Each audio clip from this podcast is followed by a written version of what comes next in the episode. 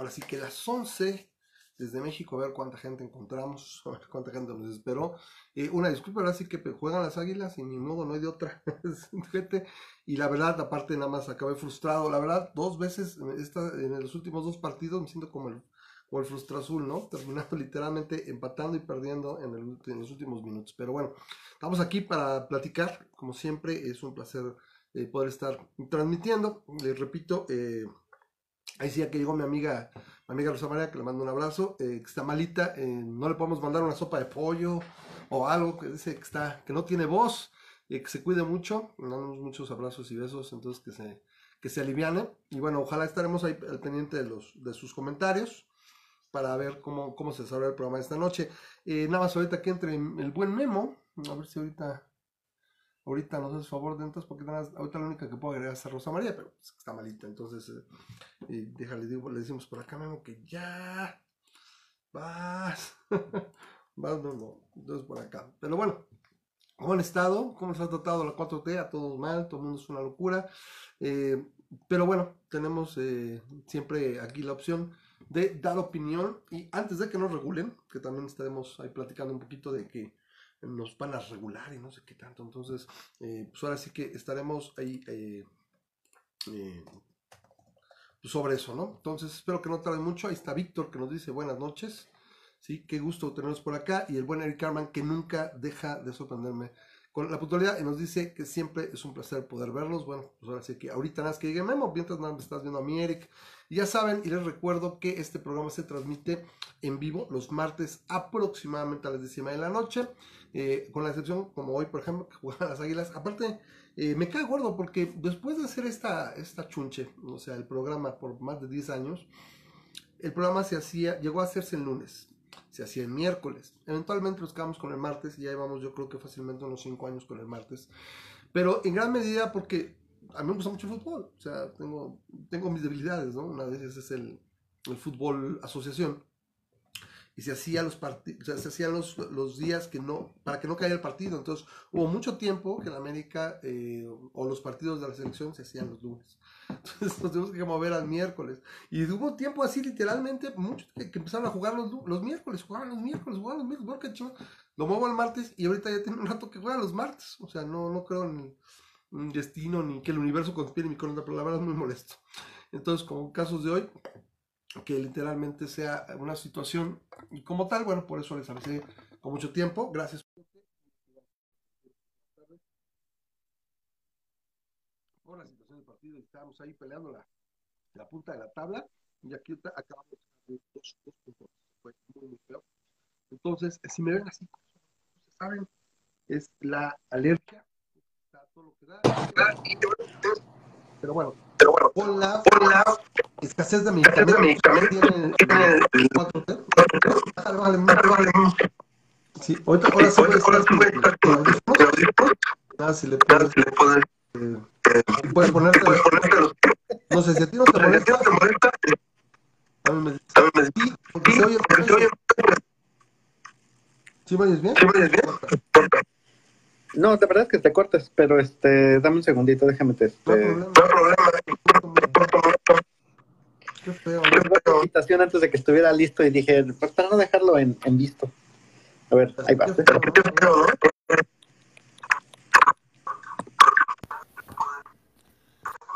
A ver, habla.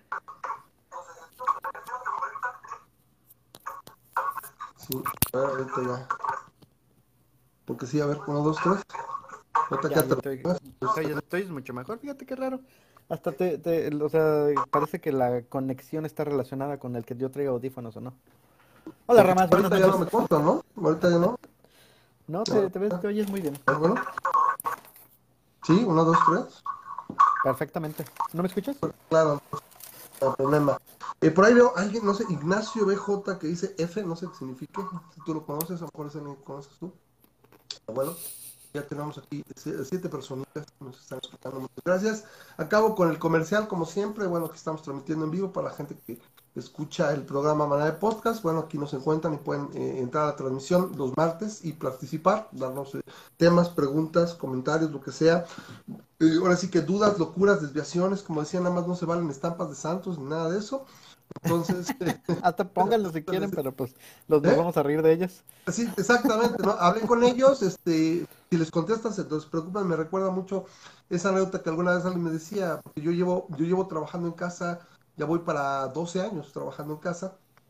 Entonces les decía yo que eh, pues un, pedacito de mi vida, es decir, bueno, yo, o sea, se vuelve uno muy ermitaño, o sea, literalmente paso el 90% de mi tiempo en la casa. No me quejo, o sea, pero les repito, no es para todos. He tenido compañeros que se acaban regresando y dicen, no, yo tengo que ir a la oficina, o que sea. Eh, y les decía yo siempre la burla, ¿no? Porque le digo, yo siempre tengo que tener perros, ¿no? Cuando empecé realmente a trabajar en casa solo, al principio no tenía perro y rápidamente compré uno. Entonces, cuando yo, yo me acuerdo que me burlaba mucho de la gente porque decía, ¿cómo es posible que la gente hable con sus animales? Está loco y todo. Y no sé, yo a los seis meses o siete, este, no, sí, ya que no sé qué, o sea, le hablaba la perra, ¿no? Y entonces también salió otra de que les decía yo, les digo, no, el problema, mira, es que, eh, repito, no es para todos y eventualmente puedes empezar a hablarle a la ropa.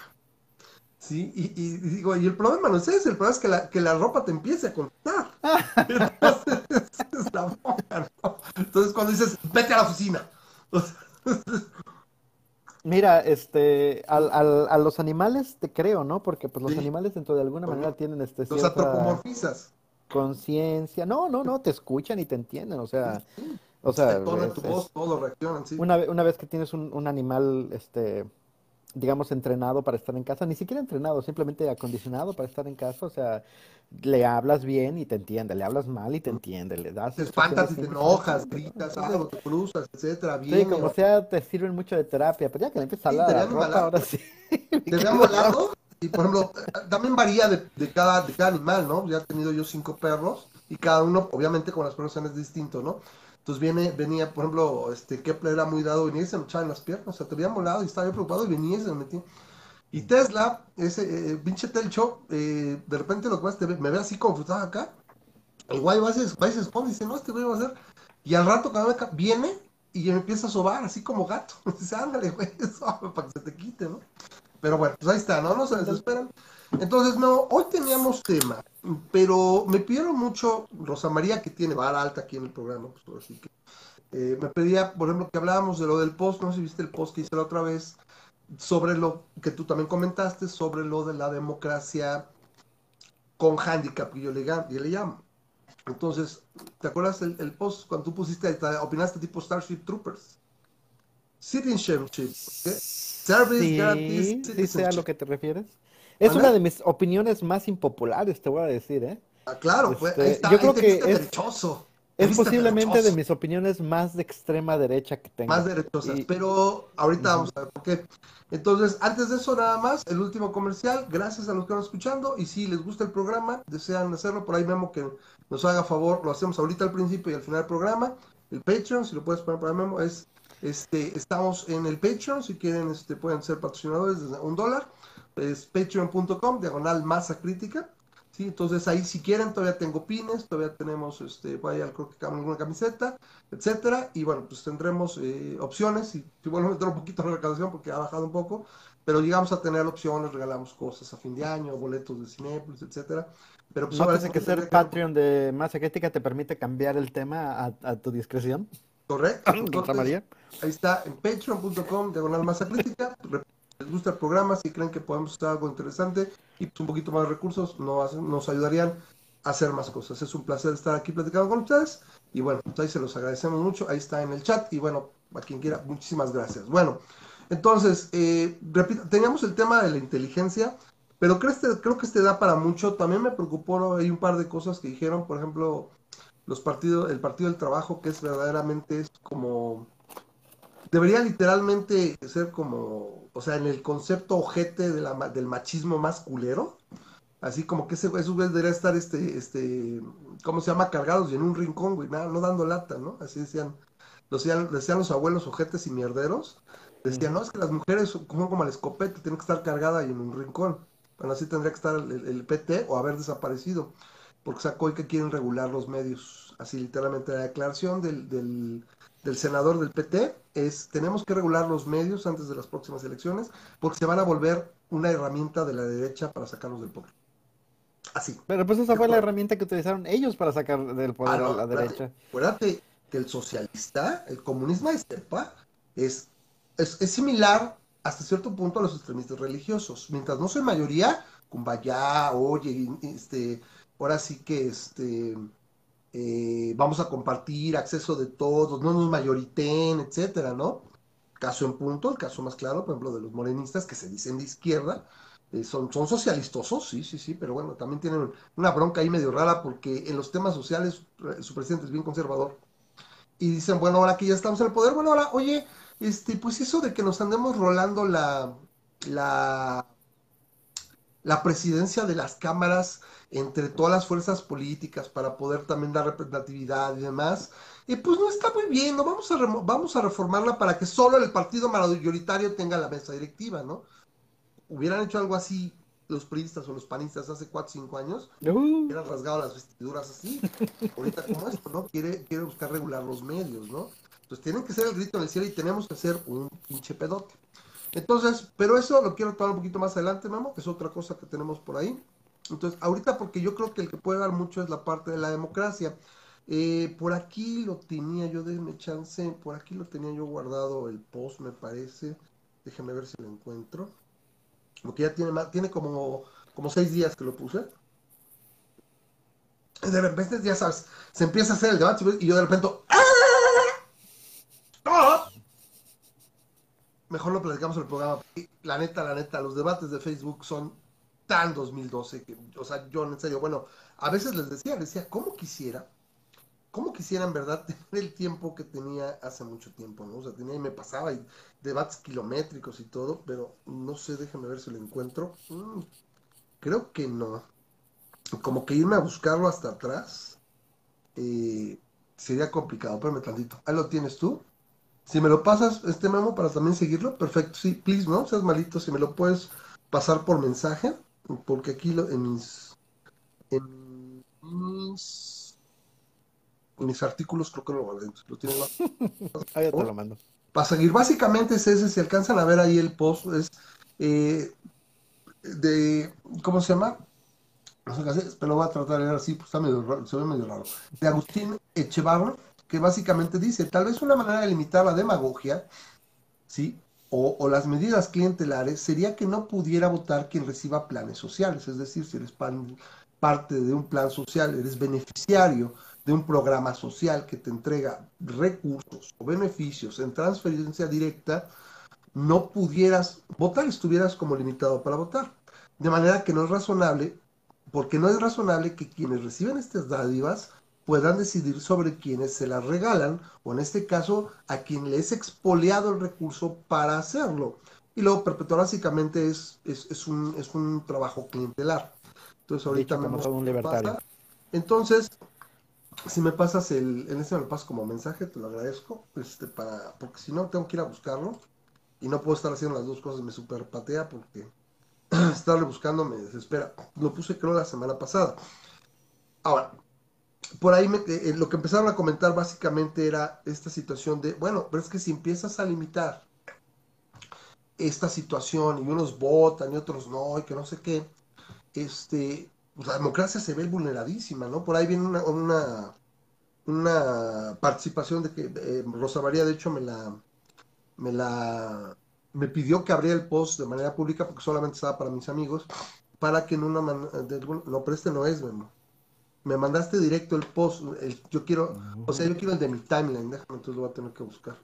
Porque, porque este es el post original. A ver, mira, te voy a taguear en tu propio, te voy a taguear en tu propio Sí. post. Y así ya te salen tus más para atrás, notificaciones. Más para atrás, más para atrás, más para atrás, más para atrás. Y yo voy bajando, lo que salga primero, el tag o acá, ¿no? Por sobre todo para no, este, ahora sí que no hacerle Lo posteaste el 21 de agosto a las 2.39 de la tarde. Sí, fue, fue hace una semana más o menos. Entonces, ahí está. Gracias. La forma más fácil, ¿no? Entonces, eh, lo primero que me acuerdo que puso la buena, mi, mi amiga Rosa María dijo, la democracia está lejos de ser perfecta, pero limitar el voto de esa manera habrí- habría que no hubiera apoyos de ninguna naturaleza más que para los dueños del país. Me parece un poco eh, alarmista. Y voy a decir por qué. Porque no es que estemos limitando, estamos haciendo de alguna manera que el concepto de votar y el, concepto de ejercer ciudadanía, ¿sí? Tenga que ser representado, o sea, nadie te lo va a quitar. Sobre todo, a lo mejor vamos a ver, tú eres, tú eres beneficiario y tú no votas, ¿no? Y, pero tienes eso. Una vez que cumples 18 años, ¿sí? El primer paso podría ser así como el examen de la ciudadanía de los gringos, ¿sabes? Que te acercas y sabes qué, mira, tú podrías calificar para este, este y este programa social.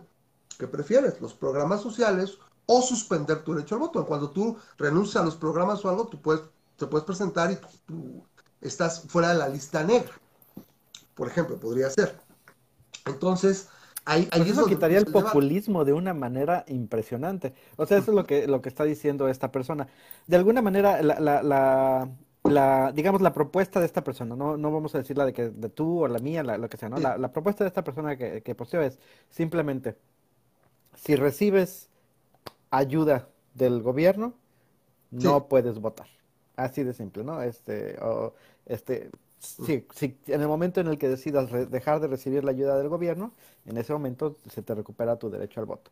Tiene muchas, este, muchos problemas esta visión, la verdad sí, sí los tiene, pero la idea básica es tratar de quitar a todas aquellas personas que solamente no, votan. No quitarlas, no apartarlas, o sea, en cualquier momento es bien claro, me vamos a decir, tú tienes el voto, te interesa el voto, te, te importa tu ciudadanía, perfecto, o sea, no hay problema, preséntate, hasta manda un correo, güey, como de suscribirte de la lista de correo es, quiero votar, ¿sabes qué? Perfecto. Entonces, estos programas sociales, de alguna manera, nadie está hablando de la seguridad social, nadie está hablando, por ejemplo, de por ejemplo, este, ciertos em, eh, apoyos en el sentido de, como sea, por ejemplo, de la tenencia, o sea, no, sino apoyos específicos. Bueno.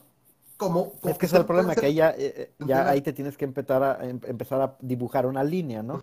Porque efectivamente, programas sociales, o sea, puedes decir que, que Tú eres beneficiario de un programa social porque arreglaron la carretera y la fregada. No es. No, cotizas en el seguro y estás, es beneficiario de un programa social. O sea, a fin de cuentas, el seguro social es un, programa social. Hablamos de los programas que propiamente serían clientelares y que tienen que tener un contrapeso, donde el ejecutivo es el que decide, ¿no, Memo? Decide y pone y sabes qué, vamos a estos programas sociales. Y a lo mejor alguna parte del gobierno o una institución que no le gustan a, las, a la 4T tuviera ser como el Consejo Regulador de Energía, algo, ¿sabes qué? Este, este programa, por las características, ¿sabes qué? Queda, queda marcado, ¿sabes qué? También lo puedes aplicar, pero la persona que esté en el padrón de esto, ¿sabes qué? Tiene que seguir el proceso, así como los servidores de la nación se presentan y sabe que perfecto, pero tiene esta repercusión. ¿Usted está de acuerdo? No, sí, perfecto. Pues no, ahora.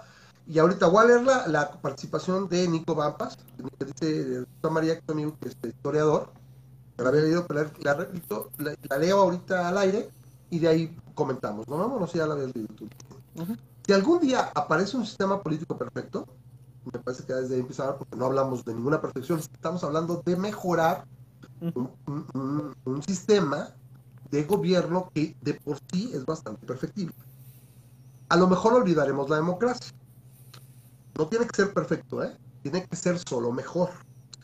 Pero los miembros de un gobierno tienen que ser elegidos por alguien, ¿correcto? Si los elige una persona, un presidente o primer ministro, ahí no entiendo muy bien a qué se refiere, ¿quién le va a dar este poder? No entiendo por qué se eso, pero bueno. Si los elige un conjunto de especialistas, ¿quiénes van a participar en este conjunto y por qué ellos no otros? ¿Quiénes van a participar en este conjunto y por qué ellos no Y como uno asegura que un grupo de perfectos políticos o tecnócratas van a ser elegidos solamente por sus valores, o si ellos eligen seguidores, no van a comenzar un negocio de intercambio de favores. Sí, sí, sí. Seguramente en el mundo científico esto es lo que pasa. Entonces, si se involucran seres humanos, nada puede ser. Nunca nadie habló de perfección. Ahí me parece que está elaborando un poquito un nombre de paja, que nunca hablamos de eso. Y jamás lo fueron. La democracia solamente asegura que más personas se involucren en el proceso y de esta manera menos van a ser ignorados, por lo menos en el principio. Hoy el contrato social, ¿qué es eso? A mí nadie me lo ha pero bueno, ahí sí me más de acuerdo. Más gente antes a participar. No es mejor y no es peor, solo es más justo. Siempre los que pueden recibir regalos van a, ser, van a aceptarlos, nada nuevo bajo el sol. En realidad, los que se quejan son los que no es su turno. Me parece, primero, ese, es el post. Ahorita vemos, ya, vio, ya vi su cara ya sé por dónde va, pero bueno, yo primero digo, está elaborando el señor Vampas, que, me merece Barmpas, pero una este, merece todo mi respeto, también voy rebatir su idea. Primero, está haciendo un nombre de paja, porque nadie habló de perfección, ni nada habló porque está comparando el sistema perfecto con mi democracia. No. Estamos hablando de perfeccionar o de mejorar una arista básica de la democracia que es eh, la demagogia. ¿Correcto? La demagogia es la degradación directa de la democracia y se da en gran medida por el populismo y el control de masas mediante los recursos del Entonces estamos pensando, bueno, ¿cómo podría ser? Lo que estamos buscando es ponerle más, eh, más control de alguna manera al concepto del voto y que sea accesible para todos, todo, o sea, el punto parejo para todos. No es que yo te escoja quién. Aquí, por ejemplo, no estoy diciendo yo voy a escoger a quién le voy a dar programas sociales y a ti no te voy a dejar votar. No, sino simplemente bien claro, con un contrapeso de instituciones, como por ejemplo el Consejo Regulador de Energía, por ejemplo, eh, como el mismo INE, como el Poder Judicial de la Federación, como el Consejo de la, de la Judicatura, que son contrapesos, son instituciones independientes, porque lo que necesitamos no es persona, no son personas, son instituciones que funcionen como contrapesos, establecieran, por ejemplo, esta situación. ¿sí? Ah, no, no, es, y escribo bien, me dice, me dice Rosa María Nicos Griego, no habla perfecto español, a lo mejor sería mejor que a lo mejor se explicara en inglés si fuera más fácil porque sí está un poco confuso. Eh, en ese sentido, repito, no hablamos de una perfección. Otra que a mí se me ha ocurrido en el pasado, Memo, ahorita este, cierro esto por opinión. Ese es, ese es un, como una marca de decir, ¿sabes qué? Esto se vuelve carne de cañón. Tú aceptas dádivas y te vuelves, tu poder de voto te igualas en pareja con el de gente que lo razona, que lo busca, que se forma, y tú literalmente, todo el carne de cañón, eres utilizado eres abusado por el Estado que tienes que elegir, ¿sí? en detrimento de toda la sociedad. Te vuelves un lazo. Y lo que queremos es que te eduques y que salgas y que haya oportunidad, pero no. Ahora, la otra opción que yo podemos decir en algún momento es, y ahorita vamos a hablar de cómo se obtiene esto también, se podría hablar de una democracia escalonada, donde cuando tú naces, y luego, la, y luego Memo va a dar la, la última opción, o sea, vamos a dar de tres esta que observa este tipo de cosas. Dos, la que voy a dar yo y Memo la de Starship Troop, que la va a elaborar. Que yo también estaría interesado, pero no nada más con el servicio, serían otras cosas. Claro, claro. Yo, por ejemplo, votaría como tú naces y estás parejo, tienes un voto. Conforme tú contribuyes, ya sea como contribuyente, como creador de empleos, como desarrollador, como investigador, como aportaciones al país, a la ciencia, a la industria, hay muchas formas que se podrían elaborar, así como con las pinches puntos de la, de la, de la licencia de circulación, perdón, de la licencia de manejo, tú podrías obtener puntos de manera que tu voto empieza a tener multiplicador. 1.3, 1.5, 2, 3, 3.5, en base a lo que tú contribuyes, establecido de la misma manera que, por ejemplo, se hizo en algún momento con la eh, vamos a llamarle, este, el famoso Pacto por México, una unión de políticas, decidió y se llegó a un cierto consenso. Puede ser algo así, que, ah, pero ¿qué va a impedir que los poderosos empresarios y todo? Porque lo vas a esparcir a todos niveles, no tienes que nada más producir, no se habla nada más de dinero, ni nada de producir empleos. Puedes haber traído, por ejemplo, el prestigio al país, incluso de manera deportiva. No me agrada mucho porque no son muy educados, pero principalmente en el concepto de que puedes tener, de alguna manera, obtener mediante esfuerzo, ¿sabes qué? Yo quiero obtener el voto. A, un voto duplicado, triplicado, cosas así, de manera de limitar esta carne de cañón. Y bueno, para Memo su opinión y la parte de, Starship. ¿Qué nos va a decir? bueno, voy a tomar un paso atrás y este, eh, a mí yo he, he, tenido la duda de que la democracia funcione desde hace muchísimo tiempo particularmente desde que pues me di cuenta de que la gente que es sin espero no sonar demasiado despectivo pero la, ama, la ama de casa que o el ama de casa que se la pasa viendo telenovelas tiene su voto tiene el mismo peso que un doctor en economía que ha estudiado toda la vida este cómo mejorar el, el mundo no o sea este si puedo convencer a 10 amas de casa mucho más fáciles que lo que puedo convencer a un, un economista, pues mi campaña entera se va, se va a de hacer una pareja de telenovela que fue como llegó Peña Nieto al poder. Básicamente Peña Nieto al poder llegó, es una estupidez, pero básicamente llegó Recordemos el Peña Bombón, te quiero en mi colchón, ¿no? Exacto. sí, o sea, nada más, nada más de recordar cómo llegó Peña Nieto al poder, es, es básicamente, es, es, eso, ¿no? Es, es el, el, hecho de que este de que el mismo peso se le da. Entonces, para mí es una estupidez, ¿no? Es, es este y, pero pues no tengo, mm, o sea, bueno, no tenía una mejor alternativa, no, o no había encontrado una mejor alternativa hasta que leí Starship Troopers, ¿no? Y entonces eh, es extremadamente derechosa la, la, la novela. El, el, de hecho, es una crítica al fascismo derechoso acá. El problema es que se volvió de culto y, a ver, les dije que era una crítica, no una receta de cocina, todo el mundo me dice que Sí, exactamente. Eh, como se dice, ficción es padrísima y, las aventuras del Teniente Rico son muy buenas, pero este, el, punto es que manejaba una, una especie de federación en el planeta, en el futuro, y, todo el planeta, todo el planeta es una sola federación. exacto, porque ya tienen problemas más grandes, por así decirlo, pero el asunto es que manejaba que los ciudadanos no eran ciudadanos nada más por haber nacido en el planeta. Te tenías que ganar tu derecho a ser ciudadano, te tienes que ganar tu derecho a ser ciudadano. Y una de las ventajas de ser ciudadano es que los ciudadanos votan, mientras que los civiles así se les llama en la novela, los civiles no votan, ¿no? Este, entonces, tienen todos los derechos de justicia, legalidad, educación, etcétera, pero no pueden elegir. Hay, hay, hay, varios, hay varios derechos, este, es, es una uh, distopia, a fin de cuentas, yo creo que lo quiere manejar como una distopia porque este, a fin de cuentas el, el permiso para tener hijos este, es algo que este, solamente se les da a los ciudadanos. Bueno, es, una, es este una, se busca, ¿no? Como decir. sí, pero, pero bueno, a fin de cuentas, este, la, la, idea es más o menos de ese estilo, ¿no? Y, y como lo manejaban ahí, sin irse a mucho detalle, pero este, manejaban ahí es que tenías que cumplir ciertos requisitos para llegar a ser ciudadano. El más fácil de ellos, en, en la novela, el más fácil de ellos es hacer, el, este, hacer el servicio militar. Ese es el más fácil. Haces el servicio militar, acabas tu entrenamiento, este, si es necesario hacer deployment, haces deployment, o bueno, tú te, asignas a algún lugar, y si no, simplemente dices, ok, este, ya acabé y estoy, estoy eh, en mi ejercicio militar, pero no seguí, no seguí la carrera militar como carrera. Y ya, pero ya con eso tienes tu servicio, ya tienes tu servicio, o sea, ya y ya con eso garantizas la ciudadanía.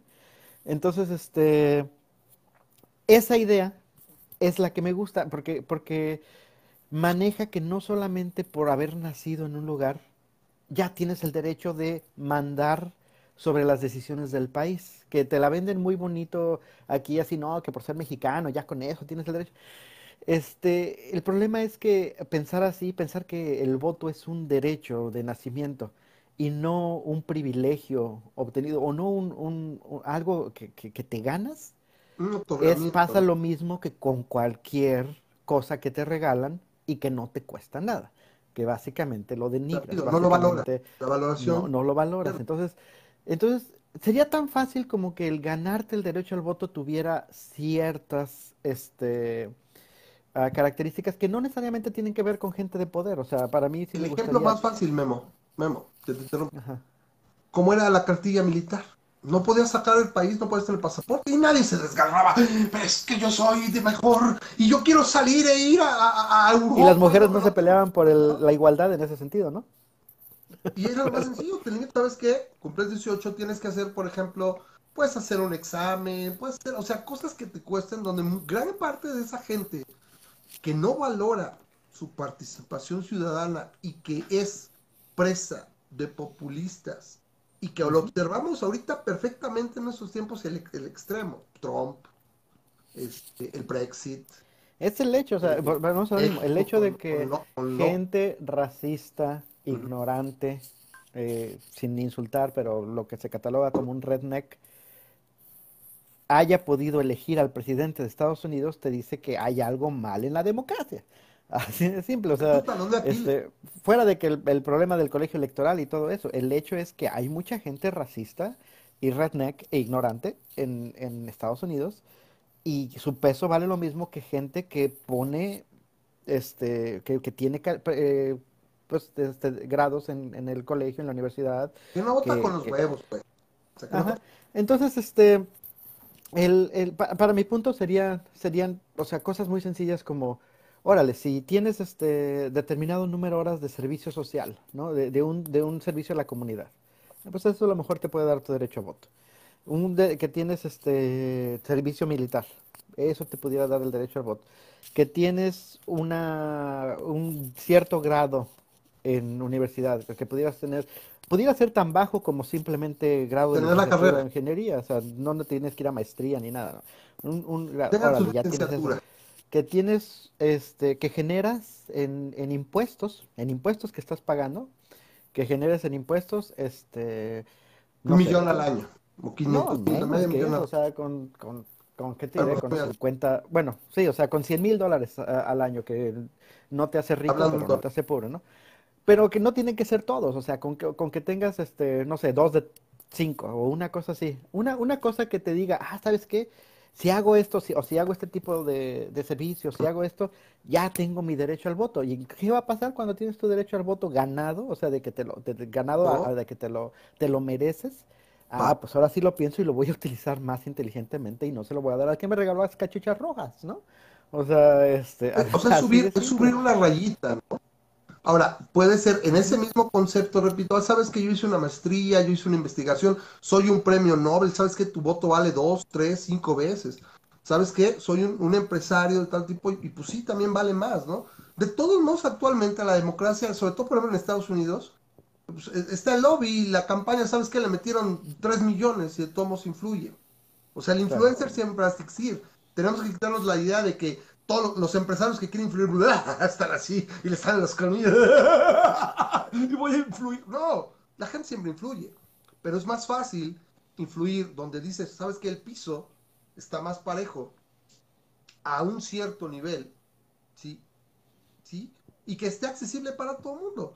O sea, se habla, por ejemplo... Y que no te vayas a influir en, la en, las personas más ignorantes, porque a fin de cuentas es una estupidez, pero lo ves acá en Estados Unidos. Las personas más ignorantes votan en contra de sus propios intereses y se los está llevando la fregada ahora con lo de los impuestos y todo eso y no lo han visto todavía porque todavía siguen cegados bajo el efecto y todavía está, todavía pero van a pasar un par de años todavía está el, y se los va a fregar en cuatro o cinco años los impuestos ya que, que llegue a la, regla que metió el Trump este a, todo lo que da se los va a estar fregando, pero ¿qué es lo que va a pasar? En ese momento ya va a haber otro presidente y estos van a pensar, ah, pues ahora sí me fregó este nuevo presidente sin saber que Trump, Trump era tan lindo, me tuvo arriba, y, este, y es la borrachera. Ahorita es la época de la borrachera, donde el déficit está creciendo, donde la deuda está creciendo, ¿sí? Porque es, es todo, es bajo el gasto. Tengo que bajar el gasto. Estados Unidos es muy cabrón. Pues entonces te necesitas llegar a bajar el gasto con medidas impopulares a lo mejor y aumentar la recaudación si es necesario. Y si no, si la vas a reducir, tienes que gastar menos. No la reduzco y luego me endeudo, porque entonces de nada sirvió. De hecho, es hasta contraproducente el Claro, claro. Pero este, sí, y lamentablemente, y, como te digo, yo me considero más a la izquierda que tú, definitivamente. Generalmente traigo ideas, y, pero lamentablemente este tipo de ideas es aquellas que me, eh, con las que la gente me brinca y me dice, no, o sea, este... ¡Pacho! Bueno, sí, porque... porque... A todo el mundo darle la bienvenida a este, el Club de los Ateos. Porque, porque dicen, no, pues este, tú estás en contra del pueblo, o eso nada más le daría poder a la, a la oligarquía, este, a la burguesia, o sea, a final de cuentas no dejas de ser un prianista. Y no, no ese es el punto, o sea, e, el, punto es, yo nada más quiero que el voto sea inteligente. y, y, y, para que el voto sea inteligente tiene que ser por personas, bueno, exacto, que el voto sea valorado tiene que ser por personas que lo valoren. Y para que lo valoren, lo más, lo más fácil es que les cueste. Cueste ganar. Y, yo quiero que me cueste, yo quiero que me cueste ganarlo, ¿no? No quiero, o sea, eso que nos afecta a todos, como bien dicen que este, hay, hay una manera de saber si una, si una ley es justa, ¿no? Y, y, cuando haces si estás haciendo una ley que este, un ejercicio mental para que hagas este, saber si una ley es justa es que seas ciego a en dónde tú vas a estar en el caso de, que esta ley se implemente, de qué lado de la ley vas a estar en el caso de que esta ley se implemente, ¿no? Y en este caso en especial yo sí considero que si estoy del lado en el que digo, no, pues o sea, yo simplemente no, no cumplo con los requisitos, pues de hecho estaría bien, o sea, prefiero no votar si no cumplo con los requisitos para no votar. Y a lo mejor si lo deseo, lo voy a intentar y voy a obtenerlo, o sea, es... Claro, no tienen que ser este, requisitos inasequibles, ¿no? Pueden ser requisitos que sean relativamente fáciles de acceder para cualquier persona que realmente esté interesado, no, no tienen que ser imposibles, pero que tampoco sean de que pago una lanita y ya lo tengo, ¿no? O sea, no, o sea, tiene que ser algo que, que, te cueste y que, que, que, como en las palabras de, de el teniente de rico, antes de que fuera teniente, que es el, el, el ciudadano toma responsabilidad sobre las, los asuntos pertenecientes al país y, se, y los toma como suyos, los toma como propios, y un civil no. Palabras eh, actuales del libro de texto. Eh, ay, te lo sé, ¿cómo, cómo, hemos visto la película? pero ¿lo entiendes? ¿Entiendes qué representa ser ciudadano? Pero lo tendría que hacer así. ¿Lo entiendes? ¿Entiende? ¿Te entiendes, señor Rico? Significa ser ciudadano. Starship Troopers available en Netflix, véanla, es muy buena por el tema político y aparte porque, este, porque está padre. Es, un aspecto muy chido, sí, sí, porque también se va a lo, a lo ¿no? Y sin embargo tiene cosas muy influyentes y muy cabronas para su época donde los, los soldados hombres y mujeres conviven todo el tiempo, o sea, están ahí todos parejos. Ah, que eso también me encanta, pensar. la igualdad de, de, género, en aquel tiempo se igualdad de comandantes y almirantes, mujeres, hombres, de todos son parejos, no, no hay... La igualdad era impresionante, cómo se manejaba y, y, que ellos lo veían, que veían, o sea, de hecho se agarran a trancazos, este, la, la teniente, la Lizzie se agarra a trancazos con el, con el, el entrenador y se ve que están al parejo, o sea, en el sentido de que, de que el otro sí le gana pues por fuerza pero este, y por técnica, pero a fin de cuentas, este es, es, de que es una sociedad en la que consideran todo igual, que también se me hace muy padre, aunque sí era un poco utópico eso, pero bueno. Eh, el, punto era aclarar que no, no somos superfachos, ni le queremos quitar a la gente, ni la queremos limitar, no queremos que valoren y que, la, y que la sociedad en su conjunto se vuelva más inmune a este tipo literalmente de encantadores de serpientes, que están muy de moda. Yo creo que llevan unos, en distintos, sobre todo en Latinoamérica hemos padecido esto toda la vida. O sea, de caudillos y que este sí nos va a sacar y que, mire, tenga tantito. O sea, a México lo llevamos padeciendo dos siglos. ya sería bueno que tuvieras. Ahora, ¿cómo llegamos a esta parte? Pues también con instituciones, o sea, crees, o sea, no es, no es solamente una cosa.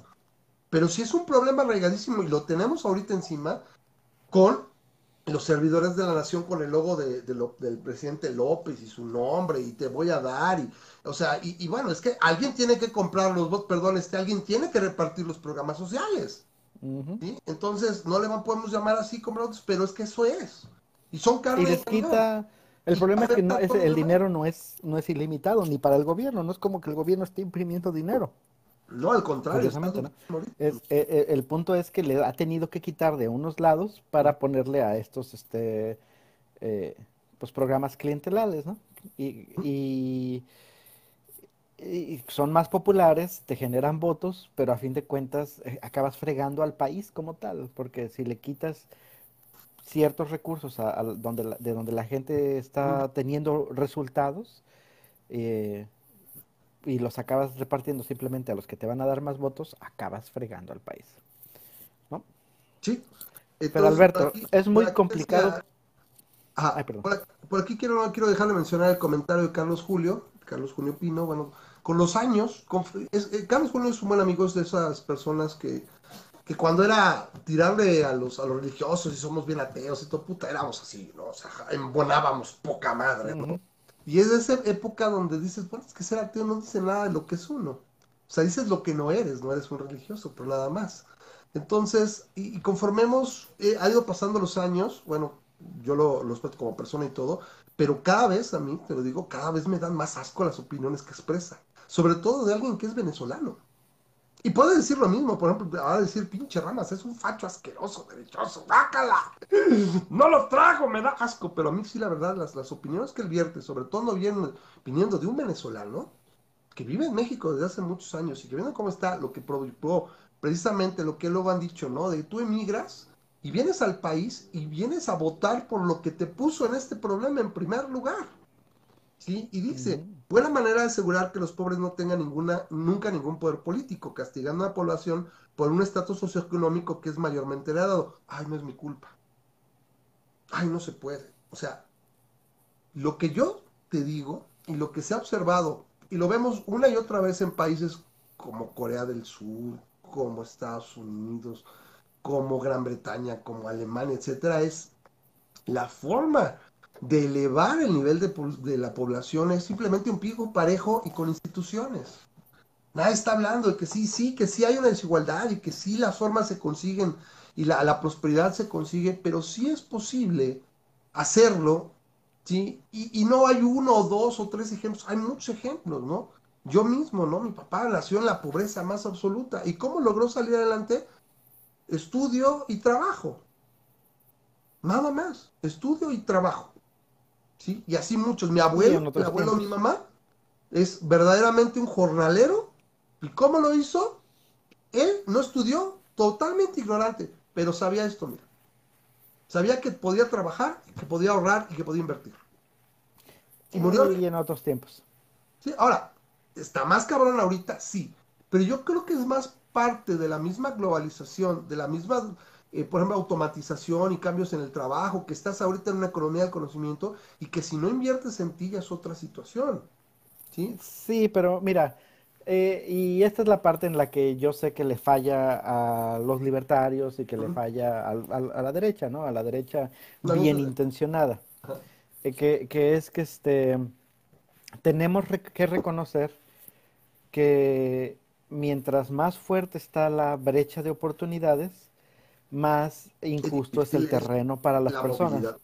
en, el sentido de que si tú naces en, el, en la cuna de una familia pobre, tus posibilidades de que hagas algo está, está bien cañonas. Está, y es súper injusto porque le puedes echar cinco veces el esfuerzo de un hijo de papi.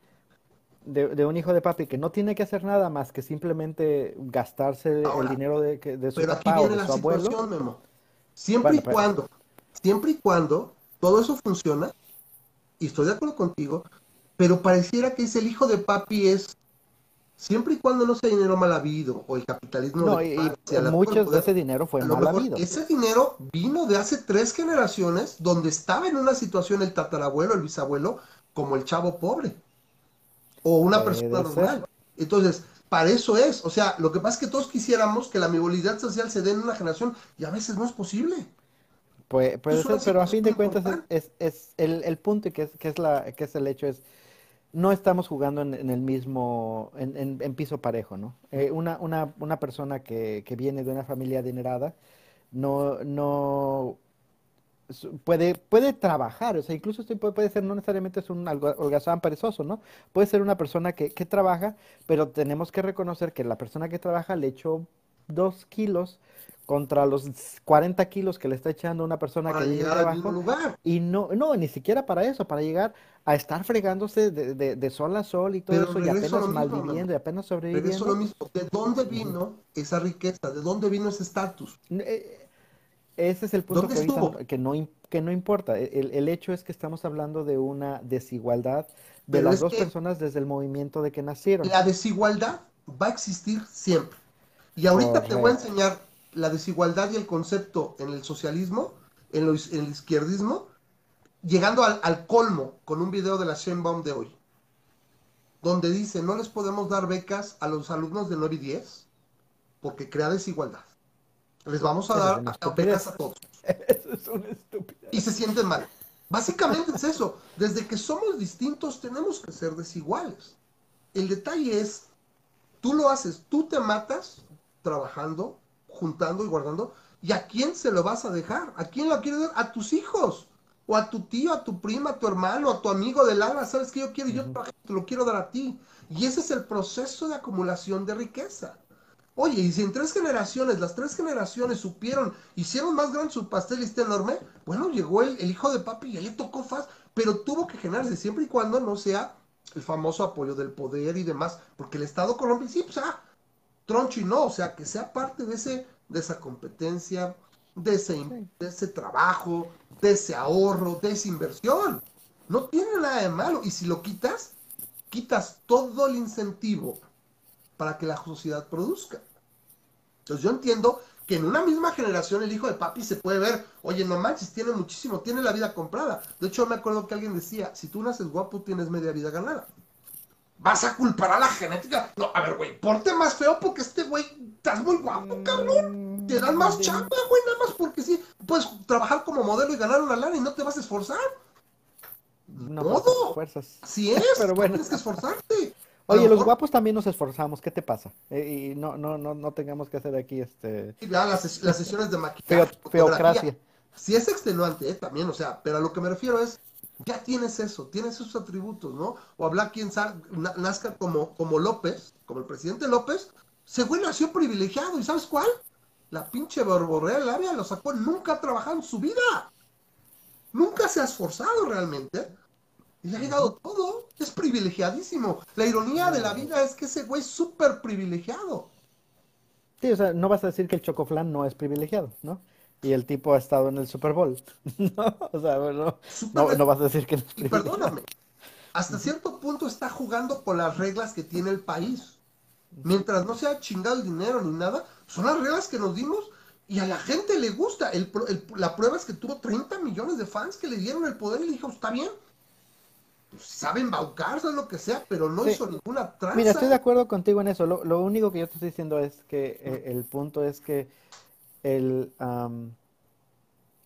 lo, lo, lo, que le choca, digamos, a, la izquierda de la derecha es que la derecha tiene este sentimiento de que trabajando duro la vas a armar. Y no es cierto. No es cierto. Este, pero la, la idea trabajando en conjunto puedes lograrlo. Y la mayoría de las personas de derecha que hacen dinero trabajando de alguna manera y que em, empezaron, digamos, en su, en su, en su vida, empezaron muy adelantados, ¿no? Porque tuvieron este, una carrera, que tuvieron unos papás que los metieron a estudiar, que no necesitaron que trabajaran, que de alguna manera tienen... Estas personas tienen la tendencia a creer, y se han hecho estudios para esto, o sea, esto es, es, es tienen la tendencia a creer que todo lo que ellos tienen es por sus méritos, que ellos lo han conseguido. Que dices, no, pues tengo mi trabajo de oficina y me voy y me friego de, de 8 a, a 5. nadie me regala nada, ¿no? pero es un hecho que tienes una facilidad ya más. Pero, sí, o sea, díselo eso al, al, ganadero que, que, no tuvo ninguna oportunidad y que está fregándole y que todo, y que eventualmente llega el narco y la única opción que tienes es plantar marihuana. ¿Qué es lo que tiene que hacer la sociedad en su conjunto y el Estado? Piso parejo, instituciones, o sea, que haya eso. Y lo primero que tienes que hacer es educar, que la gente se eduque. ¿Y cómo lo vas a hacer? Que no lo controle el Estado. O sea, esa es la estupidez más grande. Al Estado le convienes, ignorante y pendejo, como carne de cañón para manipularte, y quieres que el Estado te eduque. Es la contradicción del universo. Eh, Eso es lo que hace cuando el Estado controla. Y ahorita el Estado está muy cabrón controlando ¿A quién le dio? A los grupos de poder, al clientelismo, a la gente y demás. Que, fíjate que ahí también, en, lo que estoy de acuerdo, en desacuerdo con muchos grupos de derecha y los libertarios, por eso no me puedo hacer libertario, es que este, el Estado no es, no es una entidad en la cual es, es una entidad malvada y que donde quiera que existe. ¿El gobierno? ¿Quieres que el gobierno me eduque? El gobierno decide, decide programas. Es lo mismo, Ramas, es lo mismo. A lo que me refiero es el que un Estado en especial o un gobierno en especial se ha desgraciado y a ese gobierno en especial le convenga tenerte maleducado y mal informado, no significa que todos los gobiernos pública que no tenga adoctrinamiento, no hay una, no hay una. Hemos tenido, eh, no quiero irme al noruego, noruego o, Hasta los noruegos tienen una predilección por el adoctrinamiento. sí, eh, bueno, tiene una predicción por, por, las cosas que han funcionado, pero espérate, no me voy a sentido. Lo único que estoy el mejor es finlandés. El finlandés lo único que estoy diciendo es el hecho de que un gobierno sea desgraciado no significa que el concepto del gobierno sea desgraciado. si tienes un gobierno... No, no, no. El, con, el, el, concepto de la educación controlada por el gobierno. Si el gobierno administra los recursos para que todos se eduquen es distinto. Y ahí ah, estoy de acuerdo contigo. Sí, sí, sí, pero, pero a lo que me refiero es el, el, concepto de que el Estado es, es esta, esta entidad malvada, es lo que no, en lo que no estoy de acuerdo. El es el hecho es el gobierno. que si el Estado son personas, el gobierno son personas. Gobierno? Y el gobierno son perso personas. Son no. personas. ¿Y qué son esas el gobierno son personas. En todo el mundo. ¿Qué son? ¿A qué se dedican? En un gobierno. ¿Políticos? Exacto. Y el político es una sanguijuela chupa sangre. No, no necesariamente. Este, es el, este es el asunto. porque hay muchas veces que se, que se dice. aquí despectivamente. Hay despectivamente el término ese que cuando se burlan de las personas que toda su vida han sido políticos, le dicen, es político de carrera, ¿no? Porque toda su vida han sido políticos. Como si fuera algo malo, ¿no? Y pues no, no necesariamente, porque un doctor de carrera, pues es un doctor que toda su vida se ha educado a la medicina. Un maestro de carrera es una persona que toda la vida...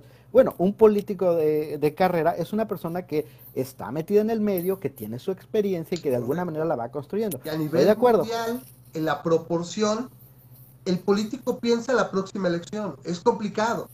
Bueno, entonces, lo, que eh, lo que se puede cambiar es el sistema. Exacto. Pero a lo que me refiero es, no piensa, o sea, tienden a satanizar al Estado como que siempre pensando que el Estado lo único que está conformado es por personas que piensan en ellos mismos y que van a robar al, al país. A ver, me acabas de, dar lugar. razón. no, no, es, se, el estoy Estado que se tiende a pensar de personas. esa manera. Aparte son políticos, son personas. Las personas solo piensan en general en sí mismos y está bien. Necesitan de un sistema donde ese individualismo permita que haya la sinergia y sabes que para lograr yo estar mejor, pero, tengo que pero se puede cambiar el sistema de, de, tal manera a que un político que piense un político en la, en la mejoría de un estado, de, de todo el país, eso es lo que se lleve Son poquitos, no, no, se, ¿qué? Los políticos que piensan en la mejoría de su estado y todo antes que en ellos son bien poquitos. Y bueno, no, a lo que me refiero es que el sistema debería de ser, estar hecho de una manera en la cual aquel político que produce resultados para todo el país. Sería. Espérame, déjame hablar. no es realista, eres un idealista. No, bueno, pero por eso estoy, no estoy diciendo que existe ahorita. Lo único que estoy diciendo va a existir, El, el, el, el Estado debería estar conformado de tal manera de que el político que piense en todo el país, en la mejoría de todo el país, que lleve beneficios para sí mismo. No, o sea, así de simple, por ejemplo. No existe, por ejemplo, no va a existir. La organización. a mí se, me ocurren cosas sencillas, se me ocurren cosas sencillas que ningún político no lo va a implementar ahorita, pero se me ocurren cosas sencillas. Por ejemplo, tu, tu pensión como presidente, ya sea municipal o eh, gobernador estatal o como funcionario eh, después de cierto tiempo. Sí, de tu, tu, tu, pensión, que todos deberían de tener una cierta pensión, tu pensión como presidente, gobernador o presidente nacional esté en proporción al crecimiento que tuvo tu ciudad, estado o país en tu mandato. Entonces, este, o, o en, este, en tu mandato más dos años, ¿no? De, de, los dos años de que empezó tu mandato a más dos años de tu mandato. ¿Sabes qué va a pasar? no quiero pensión, güey. Voy a traer acá contratos, dame acá, lobbies. No necesito pensión, güey. Eh, eh, o sea, estoy de acuerdo, pero, tiene que, ser bastante jugosa, ¿no? Pero, pero esa es la idea. No, ni bastante jugosa, güey. No, cuando llegas a una situación de poder, hay un dicho que dice, es que el poder corrompe, no, ni madre. El, poder, corrompe absolutamente. Saca lo que traes adentro realmente. Y la gran mayoría de las personas piensan solo en sí mismos y está bien. Por eso necesitas una organización, una forma donde haya poco poder. Y en este caso, el poder de la educación es tremendamente transformador. Un caso muy bueno, por ejemplo, es Finlandia. ¿Sabes qué? Ok, sí, yo estoy juntando los impuestos y nos conviene una población educada, pero no la educo yo. A lo mejor voy a tener algunas universidades públicas, pero mediante el voucher. A ver, aquí Gabriel te pregunta. A ver, defíneme qué, qué, definición tienes de adoctrinamiento en una universidad pública. Ok, por ejemplo, lo que ocurre en la UNAM. Preceptos establecidos, por ejemplo, vas a las, a las carreras de economía, las carreras de finanzas, de, filosofía, donde tú disientes de que el marxismo es el regalo de Dios a los hombres, eres ostracizado, eres bulleado, y lo tengo de muchos amigos a distintos niveles, que dices, no mames, que son súper charos los maestros. La gente está chaireada y todo. El mismo, ahorita, por ejemplo, los libros que quiere repartir la gente, hay ese adoctrinamiento porque son grupos de presión que están metidos. Cuando lo más fácil es, ¿sabes qué? Hay tantos recursos que la gente escoja dónde se, dónde se eduque. Y ya, ¿sí? Que la gente le dé yo la facilidad. Nos conviene la población dedicada, yo estoy de acuerdo. Lo que no quiero es que el gobierno y estos políticos, que en su mayoría resultan ser unos hijos de puta, pues sean los que controlen esa parte donde sabes que quiero que aprendas esto. El ejemplo más claro. En México ahorita tenemos el desmadre de la vida. Tienes en este mismo año conviviendo la reforma de Calderón y los programas de Calderón del 2011 en cuarto quinto año de primaria. Tienes la del 2017 en ciertos preescolares y uno depende de dónde te toque y les va a tocar a algunos lo de, lo de este güey con la nueva visión de la, de, la educación del presidente López. Porque la pinche SEP está metida ahí. ¿Sabes qué? No mames, güey. No, ¿sabes qué es? Dejo a las escuelas privadas o públicas. Ok, yo voy a controlar las públicas y yo creo que así se debe escoger. Va. Pero no te pongo un programa ni te digo que tienes que aprender esto y todo. ¿Y sabes qué? Habría esta especialización de escuelas. Es que yo voy a hacer nada más la pinche escuela que va a sacar unos pinches carpinteros bien chingones y va a dar carreras técnicas de carpintería.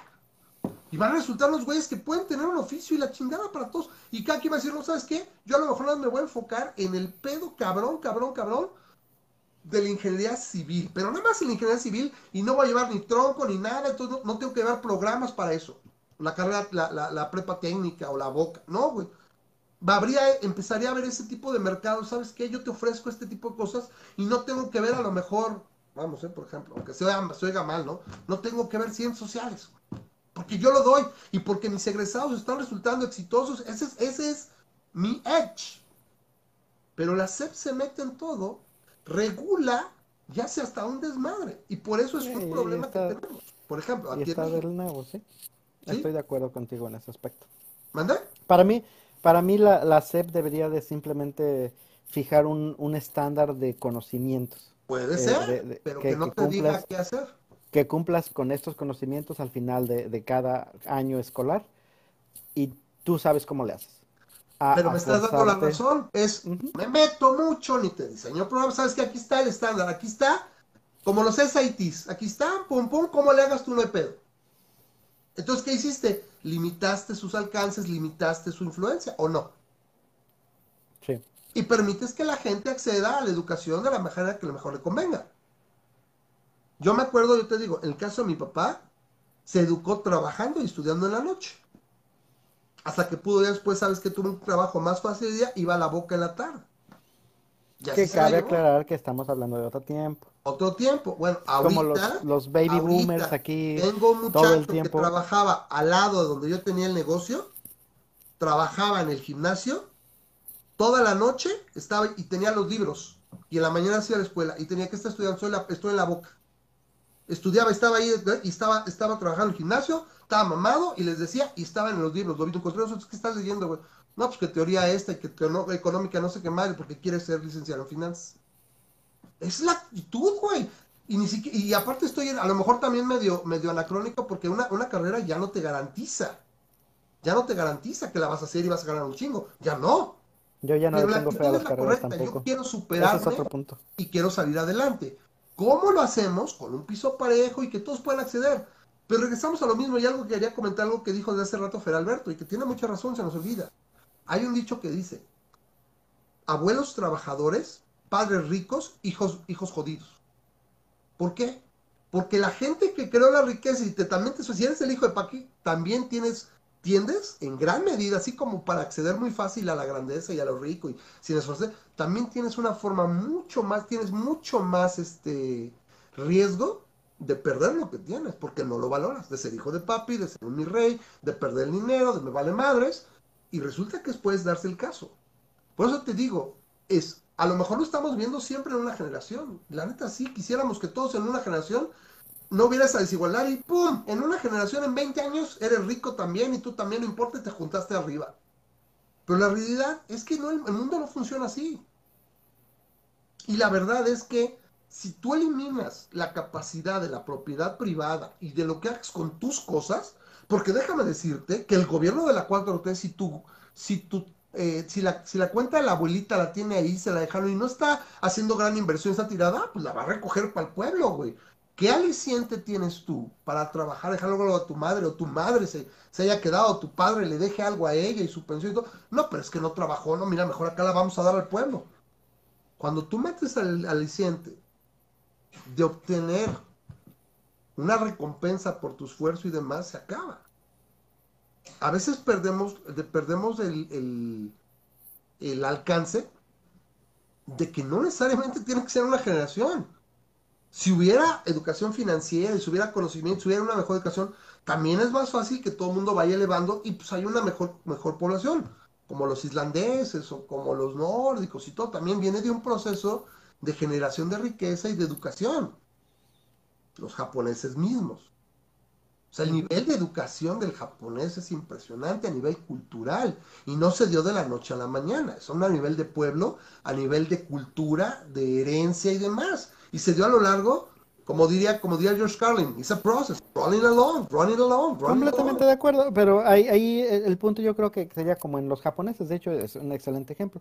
Este, el, objetivo no es tratar de producir más dinero en, como país, sino el, objetivo es tratar de reducir la brecha entre los más ricos y los más pobres. Pero ¿cómo la quieres reducir? Hacia arriba. O sea, no, no, acuérdate el decálogo de Lincoln, ese es bien básico.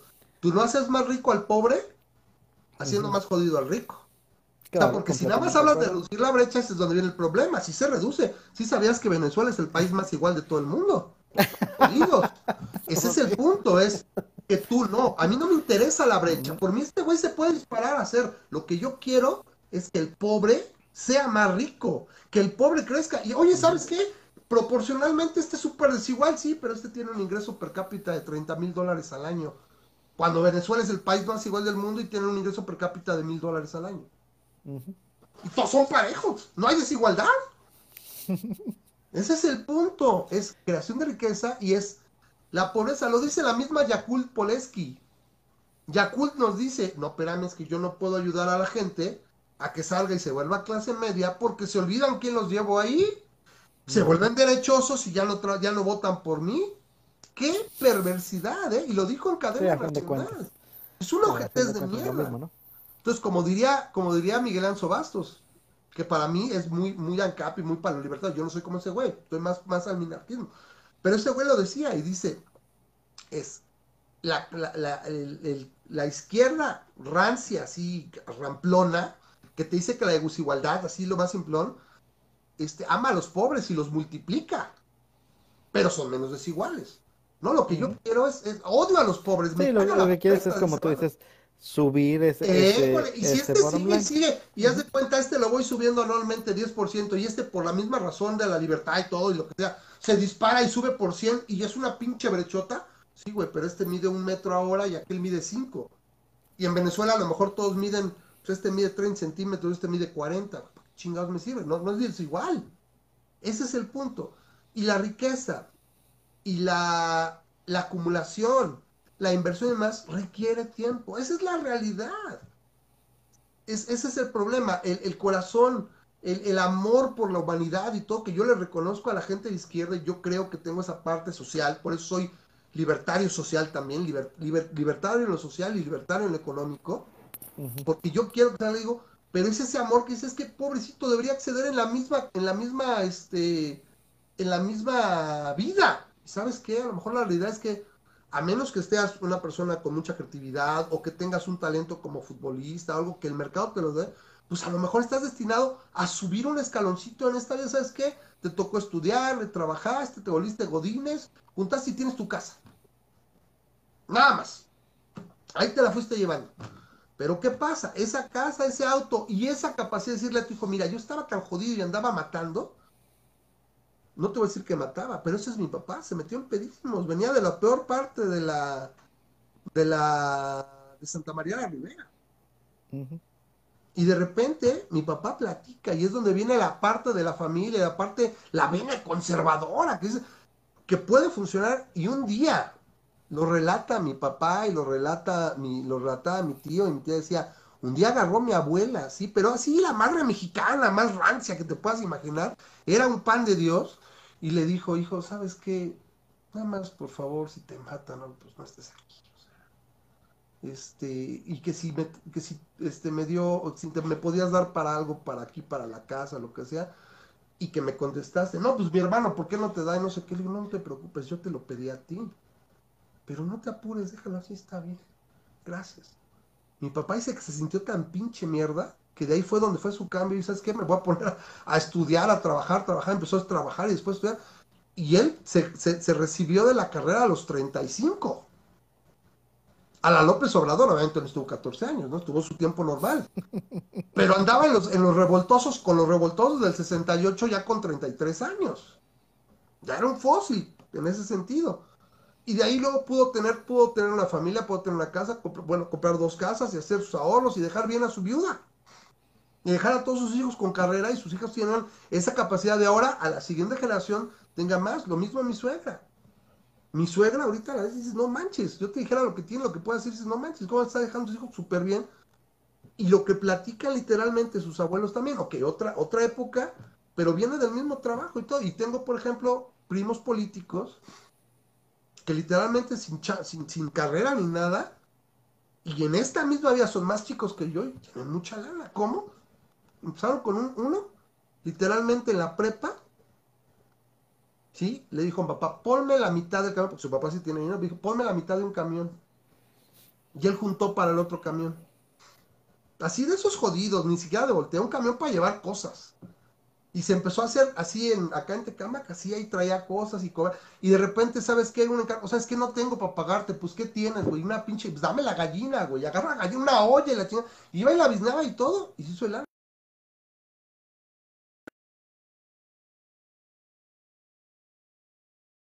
Una, este, eléctricos y demás. Pues lo hizo en este, en este tiempo. Más chico que yo. Entonces es cómo se puede. Y a lo mejor es que sus dos, tres, cuatro, tiene unas cuatro hijas, pues le iban a dejar algo y sabes que ya tienes esto para empezar. Tiene una casa, pues, réntala, etcétera, acumula, invierte y no desperdices. Pero por eso es, si te vuelves un hijo de papi, también hay más posibilidad que le des en la madre. Acuérdate que hay un dicho que dice, todos podemos caer en situación de pobreza. Todos podemos llegar a ser homeless. Ahorita muchos empresarios de la construcción están viéndosela durísima. Porque el árbitro y el que debe de nada más proporcionar el piso parejo y las condiciones, no tiene que crear riqueza ni generar trabajos. Nada más eso, no está haciendo ni eso. ¿Y qué pasa? La gente en ese horrible y maldito individualismo no quiere poner su dinero para beneficio de la sociedad, no quiere invertirlo. Entonces, no estamos tan lejos. Más bien creo que entiendo. Dice, tú quisieras, si yo quisiera con mi corazón calientito, que todos en la misma vida, de, donde arranques, todos se puedan alcanzar. Yo creo que va a ser imposible, pero creo que tiene razón en la parte de que se tiene que educar a la gente. Bueno, hay, hay una cosa que, que, lo único que no me acaba de cuadrar de lo que tú dijiste, digo, estoy casi de acuerdo en todo lo que dices, pero de las cosas que no, me cuadran es que tienes que recordar que eh, los recursos no son ilimitados, ¿no? Correcto. No puedes, no puedes incrementar. La riqueza sí se crea. Sí, pero no puedes, no puedes, no, no se crea a una manera suficiente, a la, una velocidad suficiente como para poder distribuirla. ¿Y por qué? Bueno, para, ¿cómo? ¿Por qué no se crea a la velocidad suficiente? En general, la, la, la riqueza es un, o el, el, la economía es un circuito cerrado, ¿no? Sí, le puede, es casi casi como la, la teoría de la energía, ¿no? En el cual sí pudieras meterle más de un factor externo. No, pero estás hablando de suma cero y eso no es cierto.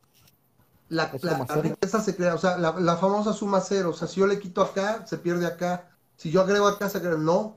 La riqueza y los, los, los recursos en concepto económico, búscate un par de los, de los videos de Miguel Ángel Vasos que los, que los explica mejor. El recurso en término económico sí es infinito. El recurso en término económico sí alcanza ejemplos, por ejemplo, en su momento, Corea del Sur con crecimientos de 8, 9, 10%. China en su momento, crecimientos de 12, 13, 15, 16%, con un crecimiento poblacional de 7, 8%. La cobija se va haciendo casi el doble de grande, tuvo momentos. El pedo es que tengo yo con China es su, su, control de población, o sea, su A fin de, cuentas, eh, el, el, asunto de que la riqueza se crea o, que puedes generar más riqueza es porque simplemente el valor de las cosas, el, o sea, los recursos son limitados. O sea, los, recursos, naturales, siempre, siempre, los, los recursos naturales, económicos no, si son ilimitados o son reemplazables. Bueno, pero exacto, el valor que le das tú a esos recursos este, puede fluctuar de tal manera que puedes hacerlo crecer más de una manera u otra para generar más riqueza sobre algo que normalmente no tendrías la, ese valor. Sin embargo, en general, o sea, en general, no puedes simplemente subir el valor de riqueza que toda una eh, este, pero lo que de una sociedad tienes permitiendo que uno se exploten de manera, de manera ilimitada. Pero sí, mediante la mente y el trabajo, puedes transformar y generar riqueza de donde no existía. Las computadoras, el desarrollo tecnológico, la inversión, a fin de cuentas, la inversión capitalista permite que, por ejemplo, oye, es que yo no sabía que necesitaba tres caballos. Yo, oye, este güey inventó el motor y ahora con eso puedo hacer mucho más y creo riqueza y produzco mucho más. ¿Cómo? Si no se podía, no había.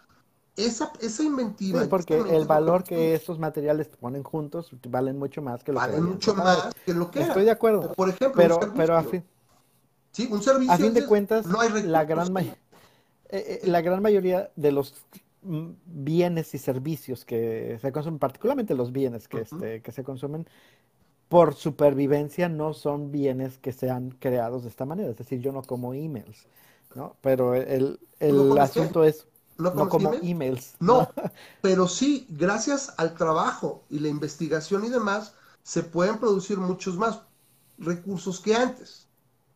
Por ejemplo, ahorita con lo de la carne, la carne cultivada vas a reducir es, ese trabajo y esa inversión capitalista en busca de un desarrollo de producto de la, carne de las hamburguesas que, que son eh, con bioreactores, o sea, que son, que no es una vaca, puede llegar a reducir mucho más y hacer mucho más por las emisiones de CO2 y demás que 20.000 regulaciones y 20.000 pactos de Kioto, por ejemplo. Y eso es, sale de aquí y sale de acá y se puede crear y, que, y crear nuevos trabajos y crear nuevas divisiones de, empleo y, especialización. Me gusta como dice aquí Leonardo, que le mando un saludo, me dice, o bueno, nos dice, no es que pierda porque la trabajo hablando de los ninis hijos de papi, ¿no? No es que pierda porque no la trabajó, también es la cultura de administrar los bienes y las finanzas, una cultura de responsabilidad. Si no se forjó, transmitió esta cultura, ahí puede ser dilapidador y quedarte sin nada. ¿Sí? La responsabilidad es la filosofía de la responsabilidad social, donde no se trate de acumular, sino también de distribuirla, o sea, de, de reintegrar tu sociedad, que no está nada mal, pero es voluntario. No te pongo una magnum y te digo, ¿sabes qué? Tienes que redistribuirla, porque eso quita el, el incentivo para yo producir. Oye, ¿qué decir si me lo vas a quitar? Me lo vas a quitar para redistribuirlo. Y luego aparte, ahorita que es el colmo con la 4T, viendo a los niños, viendo acá donde alguien le dice la semana pasada a López, oye, güey, este, le das a fulano, yo no tengo medicinas y todo, cómpratela con la beca, pero aún así no me alcanza, o me estoy muriendo, tengo cáncer, mi hijo tiene quimioterapia, y dice el hijo de puta del, del, del secretario de salud, bueno, pueden saltarse un tratamiento, no es tan urgente, no pasa nada. Y les dieron la beca, pues completa. Sí, güey, cuando el tratamiento me cuesta 50 mil. Por eso, donde yo marco la línea es en la sanidad. La sanidad es un pedo muy especial porque hablas de la vida de las personas y ahí yo acepto que haya, busquemos un esquema mixto donde sabes que no estás cubierto, pero hay un mercado pujante, pero que hay esa facilidad. O sea, no estoy cerrado, ni, por eso me, por eso cuando me dicen derechos, no soy derechoso soy libertario y me gusta la libertad y me gusta pensar. Y si hay algo que la, evidencia me dice que no está bien mi teoría, la realidad gana y voy a cambiar de opinión. Por eso me cagan los extremistas de uno y otro lado, que tú no lo eres. Y nos ponemos generalmente de acuerdo. o sea, tú tienes la, tienes, con, eh, con perdón de los libertarios, ¿no? Tienes un atributo que la mayoría de los libertarios me da la impresión que no tienen, que, es la que, es la empatía. Eh, yo por eso no me podría ser libertario, porque yo siento que una de las cosas que les falta cabrón es la empatía. El, el, el, No, la compasión ¿sabes por el, pro- por el Estamos prójimo. contaminados de pinches mochos y conservadores. Por eso, fíjate, fíjate, mira, en el espectro, ¿a poco no el char está un poco más todavía más allá que nosotros? O sea, está más Completamente. Sin embargo, este, cuando me le cae muy bien el bien- char, pero a veces se le va la empatía va- bien pero cuando le manejas el argumento y todo, el Char, el Char, este Armando, y le mando un abrazo, yo creo que está Mayra todavía. Este, Char agarra la onda y dice, si agarras y le das un buen argumento, cambia de opinión, que tampoco lo ve. Entonces, está a lo mejor tan contaminado y ves tantos posts y tanta página super libertaria y todo, que dices, estos son bien motos. Estos güeyes son, estos güeyes las mierdas, son los pinches, son las pinches piedras y danger, danger. Ay, mis, mis impuestos están siendo robados, démelo, démelo, El- el- no, güey. los impuestos es extorsión. Ah, Dice entonces, me, me- El impuesto, Me- el, ay, voy a hacer la cruz. El impuesto, sin ese pensamiento y nada más te lo cobra lo güey, y sobre todo si lo dilapidas así, te estoy extorsionando por el proceso que tiene. Yo creo Ah, que la mayoría de las personas ya, ya volviste, estarían- qué bueno que ya estás aquí de regreso. estarían este este el, el impuesto yo creo que mucha gente lo pagaría mucho más contento si lo viera reflejado Eh, exactamente, ahí estoy completamente de acuerdo. Por eso yo Es estoy contento de pagar injury. impuestos acá en Estados Unidos, ¿no? insult O sea, injury, ¿no? Entonces, la Sí. cosa es, y luego viene Trump y te los pone como te los pone y te está matando el futuro de tantos, ya no nos gusta. Es, son niveles. A, a fin de cuentas es, me vas a extorsionar, pero me lo regresas bien y todo, bueno, pues me lo chupo y me la llevo. Por lo menos lo veo, ¿no? Exacto. Pero la, la forma es que eh, finalmente es, es el proceso más básico. Si Dice yo me gusta- al tambo.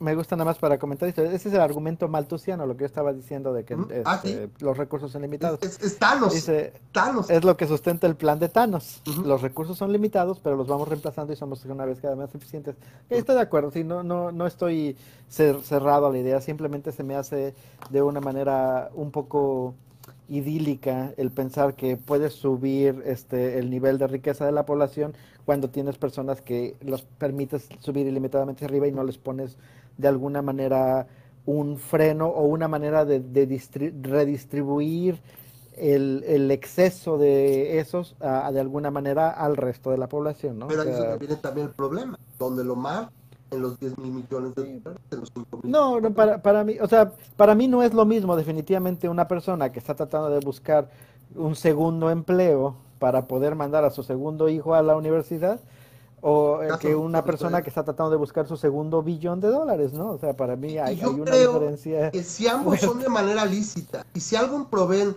por ejemplo, el segundo billón de dólares puede ser, ¿sabes qué? Es que mi farmacéutica acaba de atinarle al pinche proceso para erradicar el Alzheimer.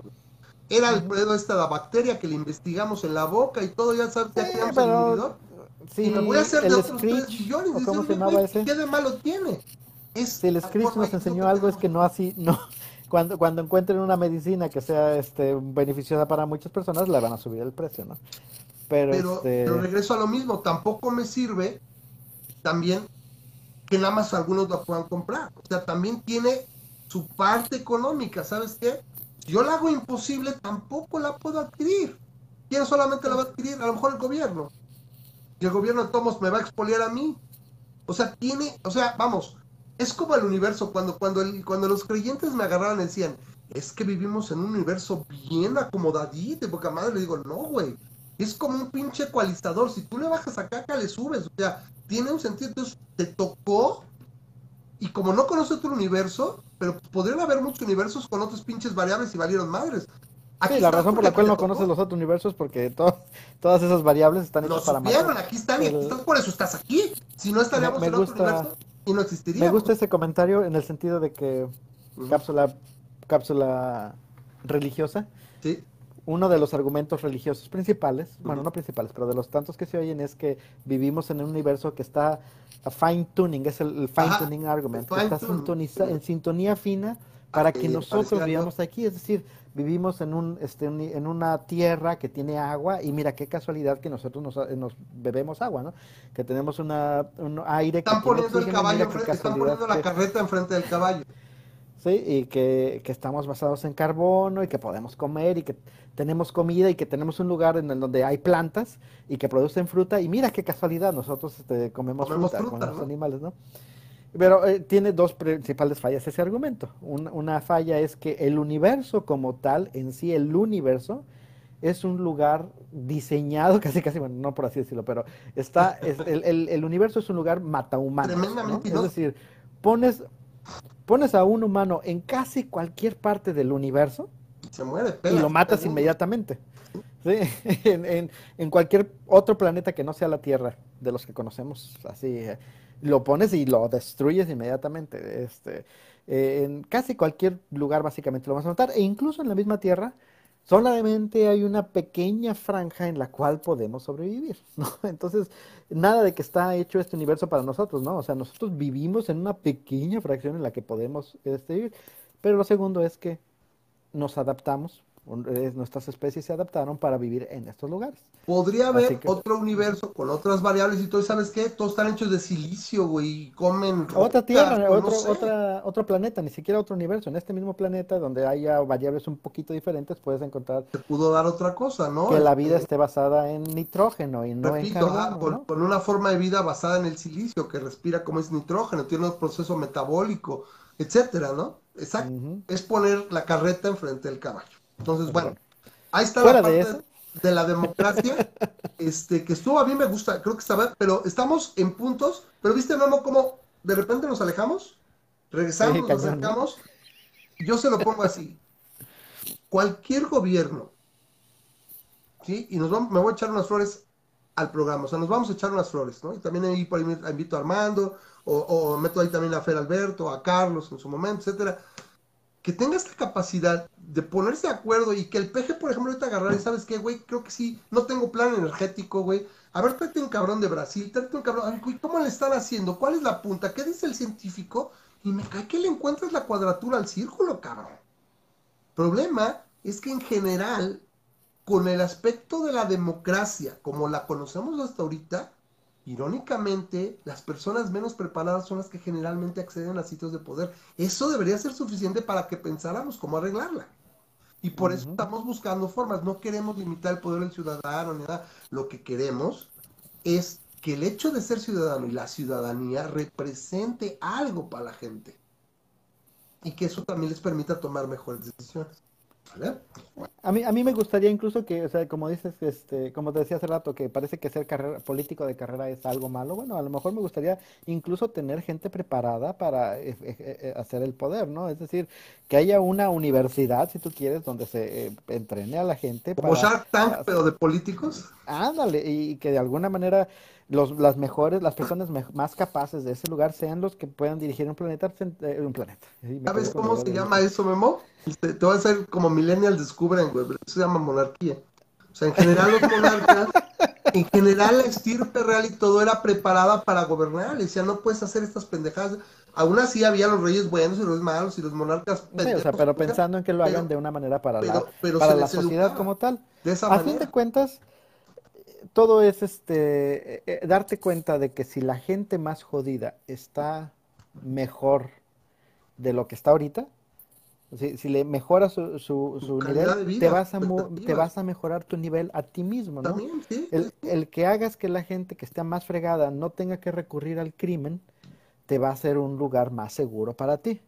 ¿sí? y no, no pasa al revés, no pasa que llegando al poder como ya no eres corrupto, ya nadie más va a ser corrupto y se va a, acabar el crimen, ¿no? separemos algo, Memo. O sea, una cosa es llegar al poder y todo, y otro ser un pendejo que cree, o sea, que creen en fantasía. O sea, el, concepto de que llego y se acaba y la corrupción, y que muchos sí lo creyeron.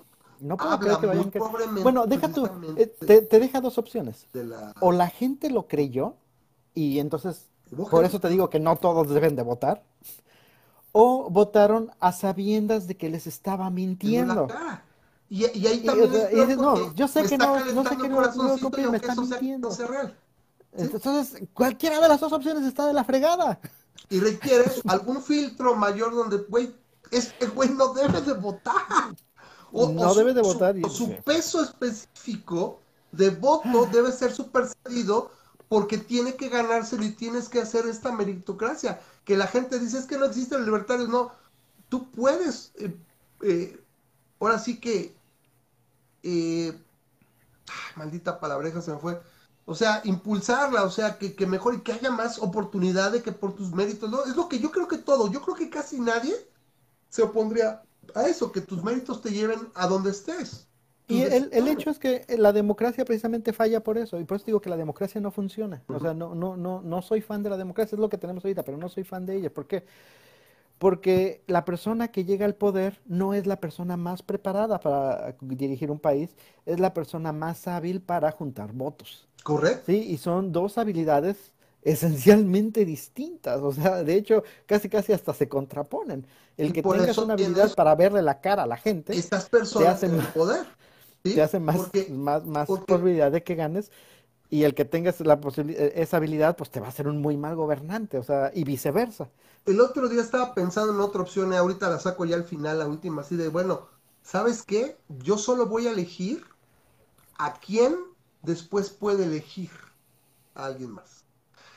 Y eso, fíjate, yo elijo como, o sea, democracia ahorita participativa, yo solo puedo elegir al comité que va a seleccionar, o sea, que va a elegir, algo así un poquito como el colegio electoral, o sea, como un intermediario donde la gente no vota directamente, sino votas para que ellos voten. ¿Sí? Mind blown, sí. Entonces, tú generas eso y ¿sabes qué? Para estos puestos hay literalmente algo así como un congreso alterno, o sea, como una comisión, ¿sí? Que es elegido independientemente, con ternas, así como se, se, eligen los, los cuerpos representativos como la, la Federal Trade Commission o cosas así que son más independientes y que se componen en general de gente especializada que sí puede hacer esa chamba, no políticos, y que dicen ellos generan ternas en cada puesto del gobierno. Y estos que yo elegí solo pueden votar de esas ternas. ¿Cómo no? Es, una redistribución del poder, básicamente. Entonces, de manera que, ok, yo voy a votar eso y eso es un pendejo, pero este pendejo aún así solo puede escoger a cierta terna y por más pendejo que esté, hay niveles donde se va a manejar. Y es un contrapeso al poder. De manera que sí, tú me hiciste llegar, pero incluso las ternas con doble ciego, algo, ¿sabes qué? Siempre va a haber chance de que sí me metí, me lo hackeé, pero normalmente serían, ¿sabes qué? Ok, ya estoy elegido, en los próximos meses es donde van a aparecer las ternas de quienes pueden acceder a cada puesto del gobierno y no la sabes tú, una especie de doble ciego. Está completamente, o sea, suena muy bien, o sea, es, una redistribución del poder para que no, no, no le des carta abierta a este baboso de, hacer lo que se te dé la. El ser humano corrupto siempre va a encontrar alguna forma. ¿Quieres comentar algo más de así o, tenemos un par de Quiero, quiero leer a, a, Leonardo Blanco. Quiero leer a Leonardo Blanco un, segundito, ¿no? Sí, sí, el de Colombia. Porque me parece bien su comentario. Dice, Vera, verás, no puedo leerlo en el acento colombiano, discúlpame, Leonardo. Verás, estoy en las montañas de Colombia y la señal es débil. Gonorrea, gonorrea. Bueno, soy una persona con título de abogado y especializado ahora. La cultura es de llegar al punto cómodo, enseñando que el exceso es afectar al otro. Ahora, si llegamos a esa mentalidad, podríamos llegar a desarrollar el tejido social de responsabilidad en pro del objeto social y en círculo donde todos crecerán como crezca el otro. Y no se permite el crecimiento de una sin afectar positivamente al otro y debe ser proporcional. Entonces, básicamente... Eh, eh, o sea, estoy de acuerdo con, con Leonardo hasta cierta opinión, ¿no? hasta, hasta cierto punto. Este, sí, no necesariamente eh, eh, creo que ya lo comentamos, ¿no? O sea, desde mi punto de vista es, si tienes un, este, puedes tener, para mí lo que yo considero el impuesto progresivo, se me hace una muy buena idea, ¿no? Y eso, este, lo podemos hablar en, en, otra ocasión, ¿no? Pero, híjole, yo sé, sí, yo sé, esa es una de las partes más izquierdosas que tengo, y que es, me gusta el impuesto progresivo precisamente porque hace, tiene ese efecto, que es darle un poquito más de oportunidad a los que pueden aportar menos y darle un poquito más de responsabilidad a los que pueden aportar más. ¿no? Por eso son porcentajes. Si cambias a cantidades fijas, estoy de acuerdo, pero no porcentaje, porque el porcentaje por sí mismo, ya ganas más, generas, pagas más. El problema es, para ti son 10, para ti son 20, para ti son 30, no. El mejor ejemplo, lo que No, es este, mira, es este, es este. ¿Cuál? Son, son 10% cuando tienes, cuando estás ganando esto. ¿Sí? Pero si ya estás ganando esto, bueno, es, es 10% de este y 20% de este. Ah, y bueno, y si ya estás ganando esto más, ah, ¿me entiendes, no? ¿Sabes Si qué provoca eso? esto más, llegas acá a los de acá arriba, ¿sabes qué provoca? Me voy a otro país, güey, saco mi dinero y todo, ¿para qué? ¿Para qué genero más? eh, este es 30%. No, pero, ¿Qué pasó en Francia? ¿Qué pasó en no Francia? necesitas, no necesitas hacerlo de una manera en la que el de hasta arriba tiene que pagar 100%, no. o sea, No, no, no, pero así, progresivo. Estás Que, que solamente el exceso el de determinado. Es que se- pensando a lo mismo, es la parte donde no hay pedo justo, no hay justicia, hay cosa conveniente, hay un acuerdo. Entonces, cuando tú pones porcentajes, tú le haces así. Ya, ahí está como dice Fe Alberto, así de, ¿no viste cómo le dice? ¡Ay, cabrón! Sí. Es, es- si tú ya pones un porcentaje, el porcentaje por sí mismo. Entonces, a lo mejor no pones un porcentaje bajo, lo pones medio y flat. ¿Cómo se llama el, cómo se llama el que tenemos en México? El, el que tenemos en México no es necesariamente progresivo, pero es similar al Exacto, progresivo. porque eh, tienes menos, sabes que aquí te cobro el 10 y lo más alto es el 37.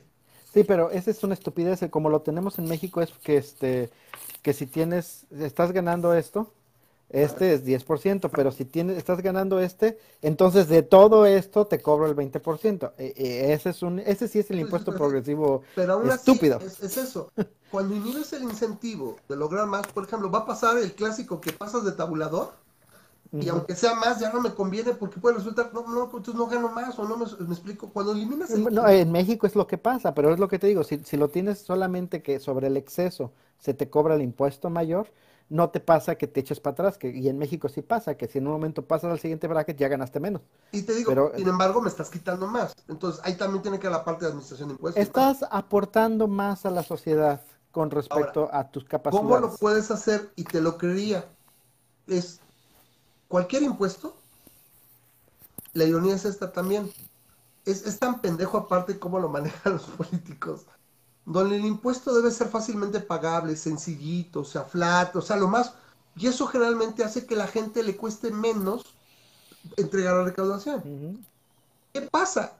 Con las leyes fiscales actuales y en casi cualquier parte del mundo, la gente que menos paga impuestos es la que tiene más, porque es la que tiene el acceso a, un- a un ejército de contadores, encontrar loopholes, Claro. y tú le cierras y es una pinche carrera armamentista, donde tú me cierras y yo me busco todos por acá, y la gente fregada es la que acaba pagando más impuestos. Entonces, lo mejor es porque no hacerlo. la- un impuesto sencillo. ¿Cuánto gana usted acá? Firme aquí, ponga, deposíteme y se acabó. Ah, le regreso. Por ejemplo, aspectos como, ¿sabes qué? Es que no, hasta 40 mil y después ya no puedes deducir. Si quieres deduces todo. Si resulta que tú no me cuestas para nada, Tiene, deduce tiene todo. sus inconvenientes ese tipo de impuestos. Este, no me quiero meter en esos al momento porque Claro. son más fáciles explicados con gráficas y no tengo nada preparado. Órale. Pero este, luego podemos o hablar de los inconvenientes de ese tipo y cómo genera más desigualdad. Es curioso, pero genera más desigualdad un impuesto con un porcentaje fijo a un impuesto que eh, toma en cuentas diferentes. Pero este, otra vez estás hablando de desigualdad y eso es lo que está mal, Memo. Pues Tienes es que sí, hay- prosperidad. No importa la desigualdad. Si ese güey está, está en el infinito y gana los miles de miles de millones. Pero ¿sabes qué? ¿Sabes cuál es el personaje más pobre de mi país, por ejemplo? Gana 80 mil pesos, 80 mil dólares al año. Está bien, güey. Oye, pero tengo una pinche clase millonaria con 20 cabrones que literalmente consumen el, el, el 50% del Producto Interno Bruto. Pues sí, güey, pero no tengo pobres. Por mí que sea una pinche desigualdad súper cabrona. O sea, lo estoy, lo estoy ridiculizando al punto de que lo veas. La desigualdad no es mala. El tipo Bueno, de también define cómo es defines pobreza, ¿no? Porque si estás acá como, como López, el presidente López, que este quiere igualdad. todos los mexicanos estamos felices, pues o sea, y defino pobreza como aquellos que están tristes, pues Ujú. entonces este, ya no hay pobreza en México, ¿no? Y, pero eso ya estás hablando de alguien que literalmente reza y le contesta a Jesús. O sea, está ya en un pedo. O que también yo estoy viendo, por ejemplo, te va. ¿Te acuerdas que hablábamos hace, hace un mes o algo así, dos meses, dos días, ya? Este güey si está deschavetado o es, es un pedo ahí. Ve todos sus spots y habla de corrido el cabrón. No se pausa. Habla de corrido, bla, bla, bla, rapidito. ¿Y eso qué te, eso qué te dice? Ah, que es un acto. Es parte de un acto, es parte del control de su, de su mañanera. Hablar. Exacto. Así. Divago. O sea, puede ser que sí sea un viejo pendejo inepto, pero no es bruto. O sea, pendejo en el sentido de que sí, yo me la sé y soy Juan Camaney, pero no es pendejo. O sea, eso, eso me llamó mucho la atención con sus spots. Habla rápido, el corrido se ve hasta coherente. Aunque esté diciendo una sarta de mentiras. Nada más lo del avión presidencial es la mamada, güey. Es la mamada, así. Así enorme. Ya no está el avión presidencial en México. Y cuesta un millón de pesos diarios. O sea, cuesta 365 millones de pesos al año. Yo no sé cuánto gastaba Memo, ¿cómo cuánto crees que ha gastado? ¿Cuántos viajes haría el último presidente o, Calderón al año? ¿Qué te gusta? O sea, la mayoría son visitas de Estado, o sea, perfectamente protocolizadas, ¿no? No creo, sea, hablando de él, hablando de él y el Estado Mayor, que eran los que viajaban y a los que se refería López toda la vida, ¿qué te gusta que hiciera 20 viajes al extranjero, no sé? ¿Uno cada dos semanas? Por ejemplo, se me hace mucho. se me hace mucho, sí, porque no siempre estaba afuera la mayor parte del tiempo. Mira, vamos a ser franco, vamos a hacerlo aquí, tú, tú y yo. Vamos a suponer que uno al mes. Me parece bastante razonable. 12 viajes, 12 al, año, viajes al, año. Con su comitiva y todo, en un avión que ya está siendo pagado y demás, y que todo lo demás se amortiza y demás. Yo no creo que estuviera tan lejos de ese presupuesto, de 300 millones de pesos al año. No se me hace tan, tan estúpido pensarlo pero se está usando. O sea, lo estoy usando, para eso está, se va, se va pagando, se va usando. O sea, aquí es, lo dejo ahí, no lo uso y aparte gasto. Yo quisiera saber cuánto se gasta en vuelos comerciales y de todas maneras lo sigues pagando, o sea, no, no es que te lo... Este... Entonces, Oye, para presidentes este, deschavetados me gustaría comentar a, dos, dos cosas que hizo el Trump.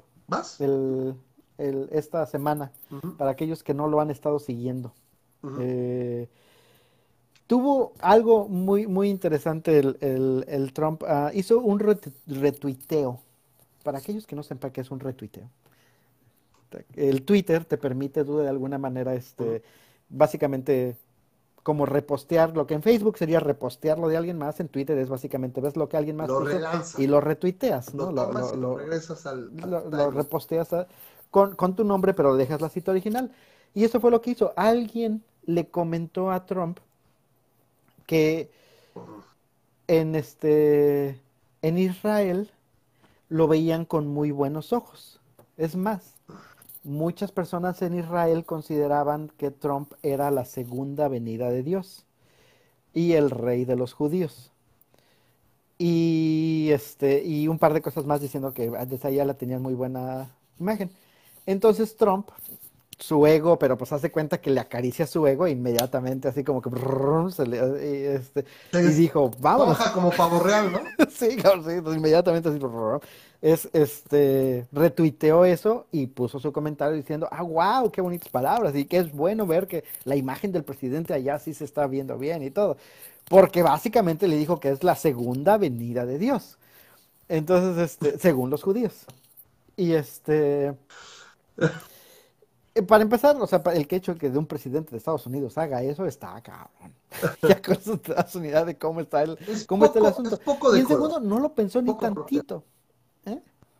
Sí, no, no lo pensó ni tantito, porque este, porque además el, el, el, el baboso, o sea, si piensas tantito que dices, a ver, la segunda venida de Dios, o sea, los judíos piensan que eres la segunda venida de Dios. ¿Quién fue la primera? Pues eso no es los cristianos, güey. Es otra franquicia, güey. Tan troleado. Pero, pero así lo, entonces no, no, ni lo busco y, y pues todos así, oh, la segunda venida de Dios. Más aún, en una entrevista, poquito después de que hicieron eso, empezó a hablar de las tarifas de China y cómo él había podido de alguna manera hacer eso y le hace así de repente, venía con su ego, pero así, stroke, así en ese momento, y, y dijo, yo soy el elegido. En inglés dijo, I am the chosen one. ¿No? O sea, porque nadie lo había hecho. Y voltea hacia arriba y le hace, I am the chosen one. Y, sigue su entrevista. y, el reportero le preguntó, You going to bring balance to the force? sí, ¿no? Pero, pero entonces dices, Ay, güero, y ya esto ya son videos, esto es un video, o sea, ni siquiera es algo que puedas decir, ah, pues lo escribió al... No, esto es un video en el cual se dice a sí mismo, I am the chosen one. Yo estoy esperando a ver cuándo le ponen efectos de luz y todo. No, este, pues, pues es cuando dices que está cañón, ya, ya la cosa, ¿no? Estamos hablando de una semana en la que la, la, las, de las cosas más interesantes que hizo fue que quiso ver si podía comprar. Hablamos de esto la semana pasada, siento que lo he hablado tanto que a lo mejor ya lo mencioné la semana pasada, que Trump quería comprar este Groenlandia. ¿Perdón? Hablamos de esto la semana pasada de que Trump quería comprar Groenlandia. Ya, ya, ya lo platicamos, sí. Ah, pues, ah, bueno. Pues, que bueno. Pero este ya lo mencioné tantas veces que... No, van a faltar los efectos o la lucecita y todo. Bueno, antes de ir a la otra, que es, bueno, los del regular alba se nos está yendo el tiempo, ya vamos acá. Leo rápido lo de Fer, que dice Axel Kaiser, que bueno, me cae más o menos bien, mucho mejor que el Aje, porque el Aje si no lo aguanto ese güey para que veas un mocho, ese güey no mucho. Pregunta en una conferencia, ¿qué prefieres? ¿Una sociedad donde todos tengamos un poder adquisitivo grande, como para satisfacer nuestras necesidades, pero muy desigual, es decir, con ricos extremadamente ricos? O una sociedad donde todos tengamos un poder adquisitivo que nos dificulte satisfacer nuestras necesidades, pero con una desigualdad prácticamente nula. Si prefieres la segunda, entonces no te importan los pobres. Tienes un problema preferís, con el Preferís, tienes la oportunidad de hacer el acento ahí y no lo haces. ¿Cómo? Pues yo no sé, es que Axel Kaiser es chileno, no es, no es, argentino, no me sale el Bueno, pero dice si preferís, pero bueno. Si, preferís la segunda, a ver, todas. no, ya donde tengamos el poder adquisitivo que nos dificulte satisfacer nuestras necesidades, donde podamos laburar todos, pero que no tengamos desigualdad, o una donde la desigualdad es nula, pero no tienen ni para laburar. Dice, si preferís la segunda, entonces no te importan los pobres. Solo tenés un problema con el contraste entre los que más tienen y los que no. Me encanta tu habilidad para hacer acentos. ¿eh? Espero que Fer Alberto no te acabe de bloquear en estos momentos, pero me encanta tu habilidad. Ya hablan los argentinos, los, mexicanos hablamos cantadito y ellos hablan así, ¿no? Y ese sí me sale. El argentino sí me sale, creo que no estoy tan jodido, pero el chileno, colombiano, no. Entonces, eso es el punto. Si prefieres la segunda, pues nada más te encabrona que alguien tenga más que tú, es un pinche envidioso. No te preocupan los pobres, o sea, no te pregunta que la gente tenga acceso. A mí qué me importa y es A mí me gusta mucho una frase que leí por ahí hace años, creo que de Luis, de Luis C.K. No, ¿cómo se llama? Es un, cómico, pero creo que lo estoy confundiendo, no es Luis C.K. Esa es una escritora que está medio, medio Pero bueno, la frase es esta, es, tú nunca ves el plato de tu vecino para saber si tiene más que tú. Solo lo volteas a ver a ver si le falta algo. Eso es, es, algo de empatía. Bueno, idealistamente eso es lo que deberías hacer, claro. la verdad es que la mayoría de la gente... tienes que fijar si tiene más, tú fíjate que tú tengas y si le falta algo tú le des, si no le falta nada, pues qué bueno, ¿sí? Y dice, entonces, entonces dice Fer Alberto, entonces volteé y un niño voló sobre mí y, y, voló un carro con su rayo Sus rayos qué bonita película. Sí, entonces, mm. a punto. Oye, hablando un poquito de Sudamérica, ¿quieres que toquemos el tema del Amazonas rápidamente? La verdad, me tiene de hueá porque está tan inmediatado, tiene el pedo con Macron, ya se metió Bolsonaro, hasta el problema político con Trump, no hizo nada. Pero Qué cañón que un incendio pueda, se puede generar tantos este, conflictos políticos, ¿no? Sí, no, bueno, el ejemplo más claro ahí es que Bolivia tiene un problema también ahí metido y nadie está criticando a Evo ni ha salido, no sale la noticia. Tiene también autorizó quemas y todo, o sea, debería ser pedo de los dos. Pero como el de derecha es el brasileño, bueno, a mí lo único que me gustaría mencionar es este acerca de eso es que tenemos que utilizar nuestro pensamiento crítico. Si algo quisiera yo traerle a este mundo es una elevación del pensamiento crítico de poquito. ¿Sí? Y este me llamó la atención ver gente que tenía ya teorías conspiranoicas acerca de cómo es que... Este... Con rayo láser. Que con ¿No viste el de los rayos láser? Y que con eso estaban... Desde con eso incendiando. O incluso el mismo Bolsonaro, ¿no? Que, que de alguna manera dijo, no, pues es que las, las ONGs nos están incendiando para que... este para que tengan más este donaciones o algo así, ¿no? O sea, de alguna manera este En ambos sentidos debe de ser, ¿no? Eh, o sea, se nos tiene que disparar la, la, la el acceso a la información que tenemos el día de hoy es tal que deberíamos de poder, tanto de un lado como del otro, investigar rápidamente qué, qué tanto sentido tiene, ¿no? Es cierto, si alguien comparte una imagen o, una, o las, algunas noticias comparten esto del Amazonas y ves que la imagen del changuito que, el changuito que está acá sufriendo con su otro changuito se está compartiendo y no le pertenece a ese incendio, eh, sí, bueno, dices, ah, me estás compartiendo una imagen de un incendio que, que, no es, ¿no? Pero el hecho de que haya ese tipo de imágenes no significa que el incendio no está ocurriendo realmente, como es el hecho de que, este, que muchas personas pensaron Ah, pues si me estás compartiendo imágenes viejas es que a lo mejor no tienes fotos nuevas y si no tienes fotos nuevas es que a lo mejor no está tan cañón.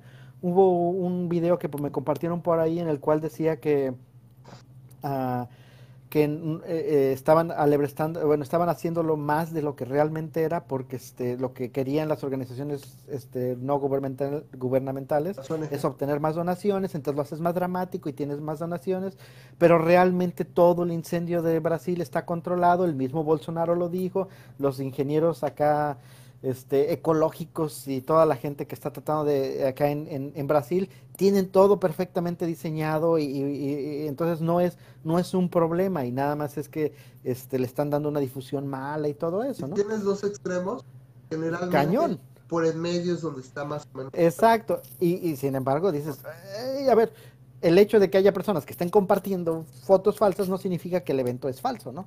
El hecho de que haya personas que sí se estén beneficiando con el hecho de que más personas estén donando por esto. generó así, o sea, sí. Exacto, no significa que todo sea inventado.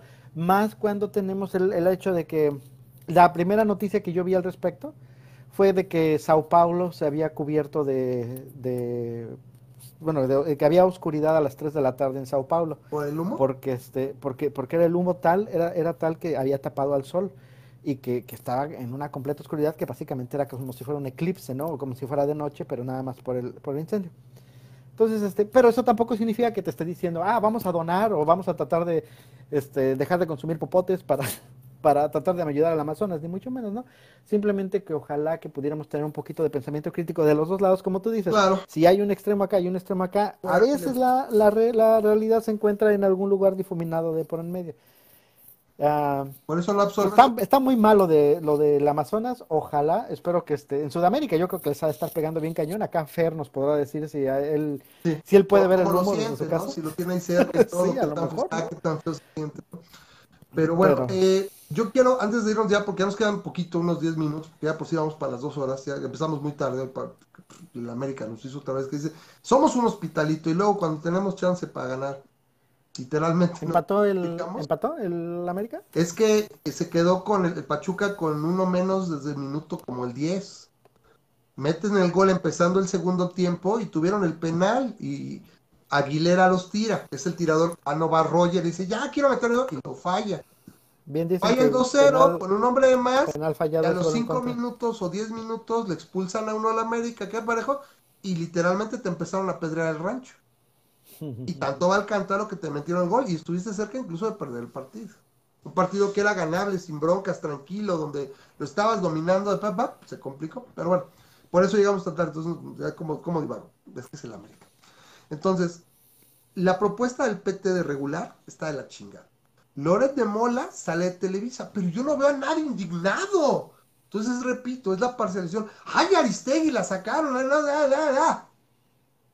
Y ahora Loret es, bueno, es que seguramente los intereses de sus de televisora tienen otras formas, y pues lo o sea, es esa, esa asquerosa parcialidad y, y este y, falta de, de coherencia es asquerosa a mí me preocupa Lore, la verdad, la verdad creo que hacía buenos reportajes y creo que ahí, y lo, yo lo sigo yendo en radio, supongo que el radio regresará, y ahora en las redes sociales se va a mantener, o sea, ese cuate tiene más dinero con lo que le liquidaron por 20 años en Televisa, o sea, no se preocupa. Entonces él va a seguir y, es lo que se va a dar, ¿no? Pero es, no hay ese, ese outrage, ¿no? Que hubo por Carmencita, ¿no? Sí. Y no, le van a seguir diciendo chayotero a pesar de que ya no está en Televisa porque no tienen nada de lógica los chairos. Pero bueno. Entonces, eso, es, es preocupante. Y esto que dice hoy el del PT, es un verdadero, verdadero Stalin, o sea, dicen que no dictadura, eso es ley mordaza. Regular los medios literalmente, textual. O sea, yo creo que se lo deberían de comer. Vayan y comenten, busquen la noticia, por favor, y comenten y digan hasta qué se va a morir. De la misma manera que con lo de la ley de, de los morosos en el DF y con lo de la ley Bonilla y que deben estar más indignados, esa estupidez de es que se va a volver artífices de la derecha para las elecciones. ¿Y eso qué, güey? Tú lo ocupaste, ¿no? Tú hiciste tu campaña y lo lograste. Bueno, pues entonces contrarréstala. Eh, yo se la regresaría a la más fácil. El, el, ejercicio del poder que tienes ahorita, que por fin lo tienes y puede hacer el cambio y que se note, porque se iba a notar desde el primer día, pues debería ser suficiente para que no fuera suficiente todo el poder de la derecha, ¿no? Ahora vamos a ser francos. ¿A qué se refiere con los medios de comunicación?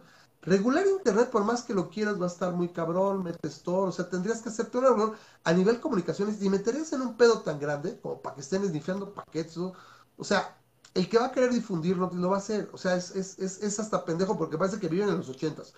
¿Y cómo, y, disculpe, señor diputado, cómo va a controlar el, los medios de comunicación? Ah, bien fácil, ya no le voy a vender papel otra vez a los periódicos. Muy bien. ¿Qué es lo que se Nadie va a poder enterarse de las noticias. ¿Alguna otra medida? Bueno, vamos a limitar este, los noticieros a que nada más haya uno a mediodía. Ah, geniales medidas. O sea, siguen pensando en los ochentas y los noventas. Entonces, vamos a ver. ¿Cómo le van a hacer con YouTube? ¿Cómo le van a hacer para limitar los canales de YouTube que distribuyen noticias?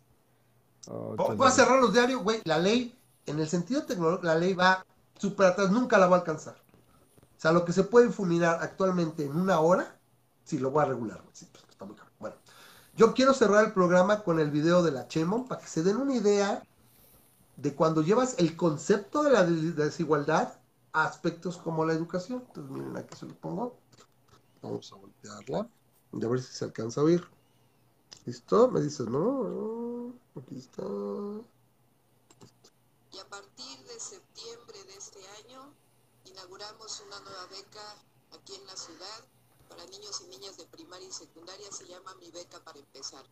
Antes había una beca que se llamaba Niños y Niñas Talento, que solo le daba a algunos niños y niñas de 9 y 10 de promedio, y nosotros decidimos que esta es una beca pues que promovía desigualdad. Así que ahora, con un esfuerzo muy grande, gracias al presidente de la República, que ha asumido varios programas que había en la ciudad. Ahora niños de primaria y secundaria van a tener un apoyo de 330 pesos mensuales, universal en toda la educación básica. Es la manera que estamos contribuyendo. Y le aplauden. A la cuarta transformación. Ese, ese del medio se ve que era de los de la beca talento porque dijo no va. ¿No a qué? Sí, o sea, es, ¿cómo es posible? Es, increíble el nivel de pendejez de los gobernantes que eligieron. De los gobernantes que sigue eligiendo el, el DF. Precisamente por es que una cosa es que la beca la quieres hacer para personas de bajos recursos, entonces calificas para las personas que realmente lo necesitan. Si quieres incentivar a las personas que mejor le echan, que, que, más le echan ganas a la escuela para tener mejores calificaciones, pues incentivas a esas. No puedes simplemente darlo para todos esperando. ¿Por qué? Porque lo que pasa es que se lo das a todos, regalas a todos. ¿Verdad que estás de acuerdo conmigo? Nada más lo cambiaste a la educación, es lo mismo con el ingreso y la creación de riqueza y de generación el incentivo. Ese es el meollo. Si tú quitas el incentivo. No, pero no, no estoy diciendo. Hay, hay diferencias. Eh, eh, eh, el, el, incentivo es una cosa. Pero bueno, ¿entendiste? El, otro es. estamos de acuerdo. Ah, estamos eso. O para agarrar a la vieja esta que está ahí y, y, en, y en, el viernes de, de, ahorcar, de ahorcar rucas. Pero así, así ¿El viernes del patriarcal? Ya, así como, maldito muchacho. no, o sea, para que se den cuenta, está de nivel. Bueno, pues muchas gracias, nos acompañamos, vámonos. Dice Fer Alberto que ahí donde vive dice que ya se empieza a percibir el humo del incendio, al menos es lo que le ha dicho alguna gente, pero dice que él no, él no lo ha visto todavía, pero ya lo empieza a percibir. Fíjate, y eso es Argentina. Está muy cabrón. Este, ¿Se le ve fin, Memo? En algo se está trabajando ya, no se supone que se está trabajando, ¿no? Mm, y pues lo que pasa es que están mandando ahorita aviones Hércules este, para tratar de Pero porque pero hubo, hubo mucha sequía porque pues como que en el Rainforest, o sea, como que no, no. Es que lo que pasa es que es, es una estupidez como tienen el, el- el si- el sistema, pero digamos que el, el bosque del Amazonas, lo que yo entiendo, eh, puedo estar mal, pero lo que yo Sí. entiendo es que la parte del bosque del Amazonas, este, no tiene como tal, no, no, no, no tiene dueño. ¿no? Pero está diseñado de tal manera que si eh, hay, debe haber alguna ley o algún parámetro en el cual si tú como granjero quemas una parte del, del bosque, El desmonte. ajá, y ya tiene en ese momento, ya, ya, ya está plano, ya no es bosque, ya lo, ya lo bajaste, tú puedes eh, reclamar ese terreno como tuyo para que tus vacas puedan con- Y este, la gente pastar está la ahí, desmadra o para que tú puedas plantar. Sí, entonces es una tontería porque es, es, es el equivalente a que si tú vas al, cerro del Popocatépetl, al cerro, al volcán del Popocatépetl, y dices, bueno, yo voy a quemar esta parte de, de este, del Popocatépetl, ya, ya es puro terreno, como mía. ahora ya es mía, hasta ya pones tu bandera. Y, y, ah, pues sí, las leyes lo permiten, entonces ya es tuyo. O sea, es una babosada. Y creo que más o menos por ahí está el sentido del hecho de que se les dio permiso a muchas personas que están en extrema pobreza. O sea, no estoy diciendo que estas personas son ricos potentados que están queriendo hacer ahí su zona eh, turística, ¿no? No, o sea, son personas que están en extrema pobreza y tienen, requieren de un lugar para este, para que sus animalitos pasten y dicen, bueno, vamos a quemar esta parte. Y lo que pasó es que esta práctica se empezó a a descontrolar y en un momento dado se les descontrolaron los fuegos. Entonces estos, estos incendios son básicamente hechos por personas que querían deforestar y fueron muy exitosos, pero se les pasó la, la- la mano y ahorita están básicamente en un grado que no están controlables. Entonces tiene cierta responsabilidad el gobierno brasileño, porque es donde más se dio, pero como tú dices, también había en Bolivia y así, tiene cierta responsabilidad por no poner algunas trabas para que esto pasara, ¿no? No lo permitieron, lo dejaron que siguiera ocurriendo, entonces ya en un momento dado, aunque tienes el, el- el- el bosque, el rainforest, el, Bosque bosque de lluvias de, de, este, de Brasil, Sí. pero tienes un incendio de esta magnitud, pues aunque sea un bosque húmedo, De- te acabas la humedad y la, la avientas para el- la, el- la atmósfera y es de estás quemando. Entonces, tenemos dos problemas grandísimos. El primero es que se, el- o sea, primero el- la gran cantidad de dióxido de carbono que se está echando a la atmósfera ahorita es fuerte. Y lo segundo es que los árboles que la podría, que podrían agarrar ese dióxido de carbono para volverlo a hacer oxígeno dejan de existir. Entonces, este, no te voy a decir que se nos está acabando, se nos va a acabar el oxígeno, pero eh, vamos a estar en una, en, en una crisis en el sentido de que mientras más dióxido de carbono existe en la atmósfera, más caliente se vuelve. Claro, sí. Y si teníamos un problema con el calentamiento global, esta cosa lo va a incrementar. Lo que más me duele es que las personas que no creen en el cambio climático van a decir, ah, este calentamiento es por lo de Brasil. Y entonces ya hay una explicación que no es mi culpa, fue de los brasileños. Y entonces este, ya todo lo que ahorita diga de las consecuencias del cambio climático que se Ahorita, han venido ¿cómo lo preveniendo, ves? Este, ¿crees que pongo lo- pronto lo controlen? O sea, conforme se agrava, pues le metes más recursos, ¿no? Va a llegar un momento donde... No creo que lo puedan controlar. Yo creo que se va a acabar eventualmente por, o sea, sí los van a estar combatiendo tratar de, de que, yo creo que lo, lo más crítico es tratar de evitar que llegue a las poblaciones que, que pudiera destruir, ¿no? O sea, aquellas ciudades o poblaciones. Siento que no lo van a, no, no lo van a poder acabar, que van a esperar a que solito el, el, el bosque llegue de alguna manera a su fin, pero el daño ecológico va a ser tan fuerte que lo vamos a sentir, lo vamos a resentir en, en- en manera de, de dióxido de carbono en la atmósfera. No te vas a ahogar, ni mucho Sí, menos, pero sí siento que nuestra temperatura va a incrementar todavía más. Los que lo van a sentir van a ser nuestros niños. Entonces yo de preferencia te diría es que ya ve, ve educando a tus niños a que no tengan hijos, porque ellos sí los van a sufrir mucho peor, ¿no? Entonces, Pero este, esa es la ironía, por ejemplo, porque si las tasas de natalidad, el problema, por ejemplo, si me preguntas, son los musulmanes y algunas personas, los, los, los asiáticos. Irónicamente, nosotros nada más tienes que tener la tasa de reemplazo. O sea, una generación apenas al tener a nosotros tenía 9, 10, 12, 15 hijos. O sea, literalmente con que tengas uno o dos, dices, pues, eh, ni siquiera estás alcanzando la tasa de reemplazo. O sea, dos a cuatro hijos es la tasa de reemplazo. Y literalmente ahorita ni siquiera, ni siquiera tengo que, este, tengo que educarlos o no sé qué, porque hay, una, hay un chingo de horas, o sea, yo no sé tú, pero yo en mi timeline tengo unos, un chorro de antihijos. Yo nunca voy a tener hijos, yo ya me ligué, yo ya me hice la vasectomía. Está poca madre. O sea, yo me preocupo más bien que ahorita en, en 20 años somos un país de ancianos. Está bien cabrón, o sea, o sea, yo también en ese sentido lo veo muy acá, no, no es tanto técnico, pues nada más. Pero a México no le va a pegar tanto. ¿Por qué? Porque de alguna manera este, México no está tan No está tan volado, pero en 20 años dependiente como Estados Unidos, por ejemplo. pirámide. Si, si a Estados Unidos se le acaban los, este, los jóvenes, Estados Unidos sí- les sufre bien cañón porque el, el Medicare, el, Sí. Medicaid está básicamente sustentado por las generaciones jóvenes. Exacto, porque es, En es, México- este, esquema Ponzi. Y es una No. Entonces, Sí, en- en yo no lo veo tanto, Yo digo es, no, ten los hijos que responsablemente puedes atender pensando en eso. Uno o dos hijos me parece bien. Hoy quiero tener tres, pues espero que tengan muchos recursos y que esos también de alguna manera contribuyan y sean conscientes. Yo digo es eso, o sea, yo ahí sí, ahí sí, ahí sí difiero un poco. No tener hijos, bueno, la verdad te digo, yo lo veo y hay un chingo de gente que no quiere tener hijos. Te digo, tengo el, tengo el amigo por ahí en un timeline donde tengo 21 años y ya me, li- ya me hice la vasectomía. Le digo, bueno, pero que no te arrepientas, güey. Pues, qué tan difícil es, pues, pues No tengan hijos, estoy completamente... Felicítame tu amigo. ¿Mande? Felicítame Ah, tu no, está amigo. Yo imagínate, yo quiero tener otro, tú, igual que tú, quiero dos, no más me he podido. Sí, yo ya... Bueno, ya. Bueno, no eres muy buen ejemplo, tendría que decir, yo no tuve, ya, no tengan hijos, yo ya tuve los míos, ahora no tengan los suyos, ¿eh? Porque los míos... No tengan... sí, porque me, le van a estorbar a mis niños. ¡Ah, Pero es bueno. derechoso asqueroso! Claro, ¡Asqueroso! Vámonos pues. Dice Fer, ¿cómo- bueno, puede servir como prueba de que el cambio climático es antropogénico, decía lo de...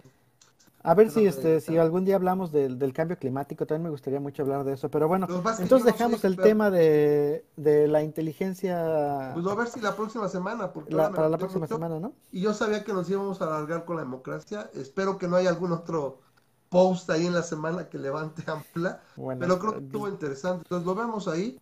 Y Órale. me gustaría, lo que pasa es que para hablar del cambio climático, literalmente me gustaría casi, casi, o sea, que pudiéramos tener así y los pudiéramos meter al programa a otras dos personas. O sea, uno en pro y uno acá, un científico y alguien que diga no, o otro científico, pero no creo encontrar muchos por aquí que digan que no, que el cambio climático no existe. No es casi, Por algo será. un político y un científico y que sean y nosotros aprender más porque ahí sí no creo que pueda ayudar mucho. O sea, yo, yo obviamente me cargo el lado de la evidencia y parece que sí es un aspecto creado y sí ha aumentado y que sí tenemos en peligro. Y digo, bueno, al menos lo que hago es pues ahorrar Sí, este, es que mira, es como, como la teoría de la evolución. De hecho, creo que voy a hacer, voy a hacer un este, el, el diagramita ese de los changos, voy a hacer uno Sí. este del cambio climático, y es que evoluciona el discurso, ¿no? O sea, el, el changuito más abajo estaría diciendo este eh, no existe el cambio climático ni el calentamiento global. El un poquito más avanzado dice, bueno, sí existe el cambio climático, pero no es antropogénico. Es decir, no está, no, el hombre no no importa lo que yo haga, yo, no, no es mi culpa, ¿no? eh, el uno más avanzado, es- bueno, sí existe el cambio climático y sí es antropogénico, pero no, ha- no hay nada que yo pueda hacer para limitarlo, ¿no? Y, y así te vas. Entonces, como vaya Es, avanzando el... es básicamente un, este, un este, deslinde de responsabilidad y es lo que está, o sea, no habla muy bien de uno, ¿no? Bueno, Sí. vámonos, Memo, ya estuvo, ya son dos horas. Gracias por escuchar el programa, les repito, este, aquí nos encuentran este, los martes, diez y media, un poquito después, bueno, como este caso.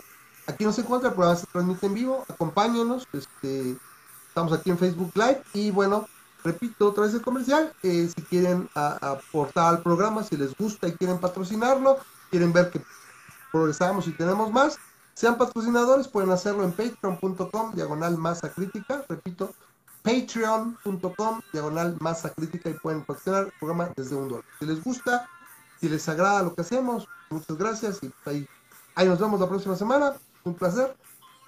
Bueno, está. Nos vemos, vemos. Bye, bye. Bye bye. Gracias por acompañarnos. Nos vemos. Bye bye.